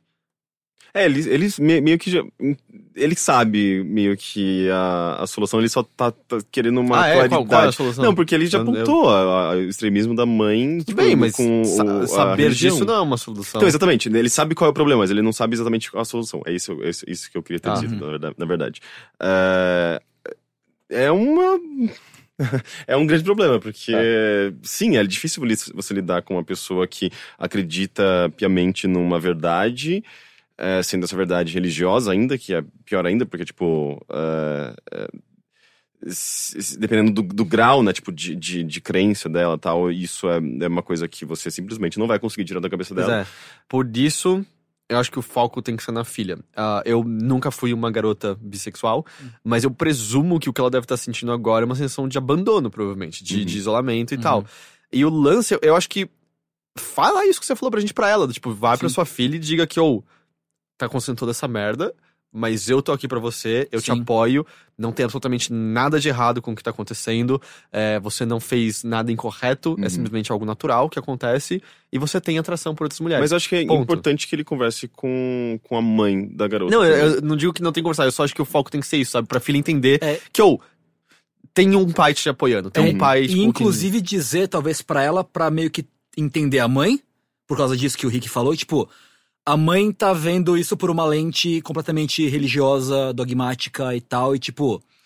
Provavelmente, quer dizer, não sei, não dá pra saber, enfim, mas é difícil ela mudar a opinião dela, né? Então. Mas o lance, às vezes, tendo. é, porque às vezes é, você tá tão, vamos dizer, distante da, da comunidade gay, que seja, que você acha meio alien quando você entra em contato com ela. Hum, e às sim, vezes sim, justamente, pera, é a minha filha, deixa eu ter contato com ela a partir de Sim, agora, que sim, pode mudar. sim. Mesma coisa, Rick, você fala que no, pra você, na sua família, foi estranho no começo, sabe? Sim, que, sim. tipo, houve é uma um questão choque de tempo inicial. porque é. eles perceberam que eu, que eu ia continuar sendo o filho que eles Uhum. conheciam, né? Eh, eu acho que assim, tipo, nesse momento, eh, uma coisa que você pode tentar fazer é, é levar informação pra, pra sua ex-mulher ou ex-namorada. Eles não chegaram a se casar nem nada. né? Não, não. Enfim, tipo, pra sua ex. É, pra mãe da sua filha. Eu acho que é uma maneira mais fácil de falar. Mas enfim, levar informação pra ela. Isso quer dizer que. é, ela certamente não. Ela tá. A informação que ela tem é baseada num preconceito, numa, numa, numa- num conceito que não, não tá relacionado à verdade sobre sexualidade. Não, pensei, é, mas é a verdade dela. Sim, né? é a verdade dela. Só que a verdade dela não é científica, não é nada Não, é que... espiritual. É espiritual, aí que tá. Não sei se é espiritual, é institucional, eu diria. Ah, tá. É, Mas tá ligado com o que ela, tipo, tem como fé, sim, certo? sim. Mas ao mesmo tempo, ele talvez precise encontrar uma brecha nessa. eh, nessa suposta verdade no que ela acredita, eh, tipo, que possa mostrar que eh, se, se ela aceitar a filha do jeito que ela é, ou hum, entender a- que a, a, a filha dela está passando por um momento de descoberta da identidade, da sexualidade, e que é- é esse, é- é esse reconhecimento e essa validação é importante para filha dela enquanto indivíduo na sociedade. é, talvez ela entenda que, tipo, ah, tá- é importante, tipo, é, que, que a minha filha precisa de mim e eu preciso da minha filha também nesse momento, sabe? É um momento de humanidade, na verdade, sabe? Tipo, a gente precisa se entender enquanto ser humano, acima de qualquer outra coisa. Agora, como fazer isso na prática Então, é mais complicado. Eu acho que a, a informação é um, é, um, é um lado. Agora, Inf- tipo, eu não sei se a informação científica, informação. ah, ah, porque ela, ela- eu, eu não sei até que ponto isso vai entrar Ela em vai conflito querer ouvir ou com não. a- o Hum. fato dela acreditar em Deus e outras coisas. Mas o que vocês acham se ele tentasse usar argumentos. Porque ela- ele falou que ela é católica. Uhum. Usar argumentos baseados na, na, na fé católica. Porque o, o Papa é, é da Igreja Católica, certo? Sim, sim. É, ok. É, o Papa mais recente, ele já não falou várias vezes como é, Deus não condena os gays. Por exemplo, Sim. ele já chegou a falar Uhum. isso. Então, acho que usar. É uma ele- porta de entrada, Sim. pelo É, menos. porque ele é o sim. argumento de autoridade máxima da Igreja Católica, Sim, sim, certo? sim, sim, tipo, ela- você não pode negar o que o Papa tá dizendo, porque ele supostamente é a pessoa mais próxima de Deus. Uhum. E se ele tá dizendo Deus não condenaria essas pessoas, às vezes trazer esse argumento ah, te- surta algum efeito. Falando, cara, se o Papa, que é quem mais tem a palavra sobre isso que a gente acredita dizendo que é ok, por que você tá se sentindo no direito de achar que não? Tipo, isso não cria. E claro, falar de boa, nada agressivo, Não, mas claro. isso não entra em conflito justamente com Deus. E às vezes até puxar o lance de que Deus é amor, certo? Uhum. E aí, claro, ela pode puxar um Levítico da vida, mas é meio fácil derrubar Levítico, dado todas as outras coisas que a gente não respeita. né, da- da- É, se você for tipo- começar a apon- apontar as coisas. é, Tipo, ah, você usa uma roupa É, com é, dois é, fios diferentes. O, o foda é né? que, tipo, eu acho que você apontar. Apontar problemas bíblicos não daria certo, porque, tipo, você tá meio que atacando o que a pessoa Tá gerando mais acredita, né? conflito Uhum. ainda, É. parece, né? Mas eu acho que o lance do Papa, da, da abertura que o Papa tem dado hoje em dia, eu acho que é uma boa porta de entrada. Tipo, ela não Mesmo- vai queimar no inferno, sabe? é, Ela sim, não... sim. Não, tá, tá tudo bem, né? É. É, e acho que é importante que isso que, o- que o Heitor falou, tipo, de não evitar ao máximo confrontamento, né? Briga, bater de frente e tal, porque quanto mais você ataca o que uma pessoa acredita, mais você a pessoa sente que tá, tá sendo atacada ela mesma, Mas ela vai fechar. e ela vai defesa. fechar e aí vai ser pior ainda depois. E tanto que eu, eu- e todo. Ok, eu não sou um cara religioso, mas todo preceito tá justamente, tipo, é, ame o próximo, Sim, trate os sim. outros com amor. E, tipo, eu acho que você pode justamente nessa veia do, tipo, tratar com amor, sabe? Do, tipo, Sim. "Oh, é nossa filha ainda. E, e, e aí, justamente por- pelo, pelo que ela está. Porque ela, no momento, parece estar, vamos dizer, tendo uma relação de ódio com a filha. Você não virar justamente opressor a ela por conta disso, tipo, Sim. continuar tratando-a com amor da mesma maneira, porque isso justamente pode ser o que faz as pessoas abrirem a defesa e, e, e fazer, tipo, começar a tentar olhar de outra maneira e tal. Porque, como o Rick falou, no fim das contas, ainda é a mesma filha Uhum. que era no dia anterior, sabe? Isso não mudou em nada por, pelo Não. fato dela ter beijado ou transado com uma garota, sabe? É, o que faz com que, é, com o tempo também, essa coisa seja menor, sabe? O problema acaba se minimizando, porque a, a, a mãe vai perceber que a filha continua sendo a mesma pessoa, é, mas, Mas eu acho que sim, é importante esse, Uhum. esse, esse- essa tentativa de diálogo com ela e, obviamente, nova- novamente você dá o Com a apoio sua filha. pra sua filha. Tipo, ela tem que perceber entender que ela, não tá tem um sozinha. amparo, que o pai dela tá lá. Porque ainda mais com 18 anos, a chance de fazer alguma besteira grande, alguma merda por conta disso, sempre tá lá. Tipo, ela deve estar confusa pra cacete. Uhum. Ainda mais quando a mãe expôs as coisas do celular, que ela achou que eram conversas pessoais e íntimas e tal. Mas não vai ser fácil, só avisando. Com Não. certeza não vai ser fácil. É, mas. É o que aconteceu, né? Força. Força. Você consegue. Boa sorte. Então é isso ah, pela bilheteria de hoje. Mucioli, Tengumaru. Oi. Fernando. Ah. É. Tudo bem que o foco é mais, vamos dizer, em, em videogames, mas vocês falam de outros aspectos da cultura japonesa também, Sim, certo? Nos sim, vídeos sim, de sim. vocês? Sim, sim. Então faça seu jabá. É, bom, a gente, como a gente mencionou já, a gente faz parte do Calibre Lordal, que é um canal de YouTube é, e, e podcast, que a gente basicamente joga jogos japoneses e fala de coisas relacionadas à cultura japonesa. Ah, no último podcast a gente falou de Anime Friends, por exemplo, que foi hilário, foi bem engraçado. É, mas a gente faz, faz vídeos basicamente de jogos japoneses. A gente tem faz é, joga coisas ao vivo praticamente todo dia, coisas como jogo de luta, como jogos da série Souls, como ah, é, tipo jogos tipo Dynasty Warriors, tipo RPGs tipo Persona, etc. Ah, e a gente tem um- uma outra série no YouTube em que a gente explora histórias das, das, das séries e tal, que a gente chama de, de lore run, que a gente fez com, com Dark Souls inteira, a gente fez com Bloodborne, que já tá toda gravada, mas não tá toda publicada ainda. Ah, nossa próxima, próxima série da, da run vai ser sobre The King of Fighters, então a gente vai fazer uma, sobre a história de, jogo- de, jogo- de jogo de luta. É, porque essa eu lembro que o Saga um dia tweetou sobre um personagem que ele tinha curtido muito a história. Aham. Aí eu fui abrir a wiki pra ler e tinham tantas referências da coisa que aconteceram em tantos jogos que, tipo, eu acredito no Saga que deve ser da hora. Eu não entendi nada. Eu não, não consigo entender absolutamente porra nenhuma. Então a gente vai escavando essas coisas escondidas de história do- dos jogos e tal. É um bagulho que a gente gosta muito. E é basicamente o que a gente faz todo dia é meio que fazer transmissão ao vivo pra criar um ambiente das pessoas chegarem, assistirem, conversarem, falar umas bobagens, cantar uns pagodes e coisas assim. Eu às vezes apareço, entro no chat e falo, e as namoradinhas? E aí eu Aí espero. você vai, vai embora. Mas é tipo criar um ambiente mais amistoso, mais animado possível para as pessoas se sentirem à vontade. Sim, é um chat bem de boa, assim. Se Sim. você tem medo porque você tá acostumado com chat do Twitch, numa transmissão qualquer. Não, não, é um chat de boa, é, é tranquilo. Não, não... É, é tranquilão, é bem, é bem legal. E a gente faz isso aí. Fora isso, ah, eu. Particularmente, eu traduzo mangás e anime, traduzo anime pro Crunchyroll. Traduzo alguns mangás tanto pra Panini quanto pra JBC. É, traduzi mangá de Pokémon. Vou traduzir o mangá de Pokémon da série da fase clássica, né, do Red, Red, Green, Blue e Yellow. Que aquele que já saiu faz tempo, ou não? Sim, é o primeiro mangá que saiu. Ah, vai ter uma reedição vai, agora. vai sair. Aqui no Brasil não tinha saído ainda. Não tinha saído algum, alguma coisinha? É outra série que tinha ah, saído. tá. Porque eu lembro que tinha uma era Pokémon Club, Pokémon alguma coisa assim. A Pokémon Club era uma revista sobre Pokémon. Mas tinha umas coisas de Tinha, quadrinho que era, no... era Pokémon em mangá. Ah, tá. Que aí era um outro mangá de Pokémon Tá. diferente. É, o mais popular é o Pokémon Adventure, não é? Sim. Que é esse mangá que saiu Black and White, que eu traduzi, agora vai sair a fase clássica. Hum. Ah, e dentre outras coisas, ah, coisas que as pessoas talvez conheçam, que eu traduzi. ah, tem Tokyo Ghoul, tem. ah, deixa eu ver, Kamiga Kill, tem Limit e vai também pra JBC. Ah, o mangá Sentia Show, que é o mangá de Cavaleiro Zodíaco com meninas, também eu tô traduzindo.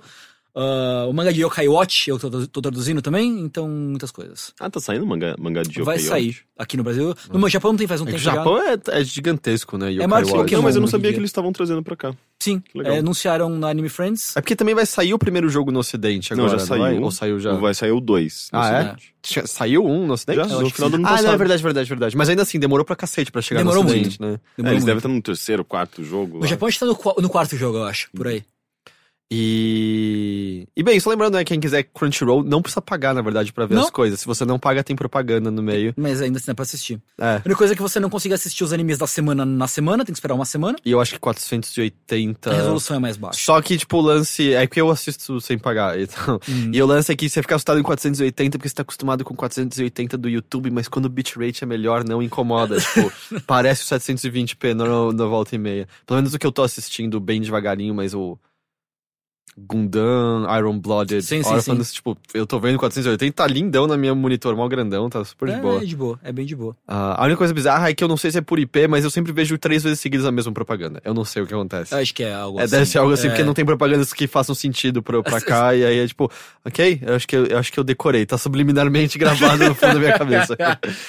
Ah, mas então, muito obrigado, Mucioli. Eu que agradeço, muito obrigado. É. Não, eu que agradeço, cara. Não, não, eu que agradeço. Não, não, eu agradeci. Matheus, corta a parte dele agradecendo.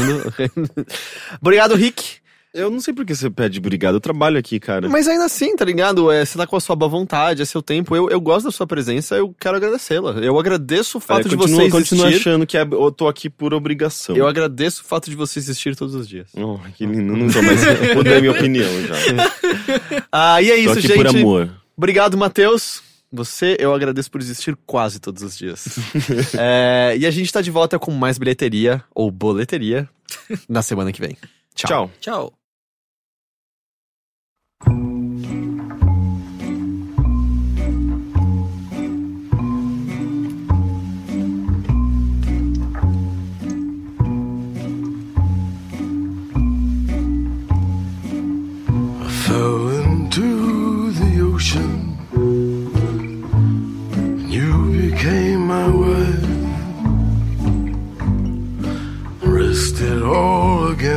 see.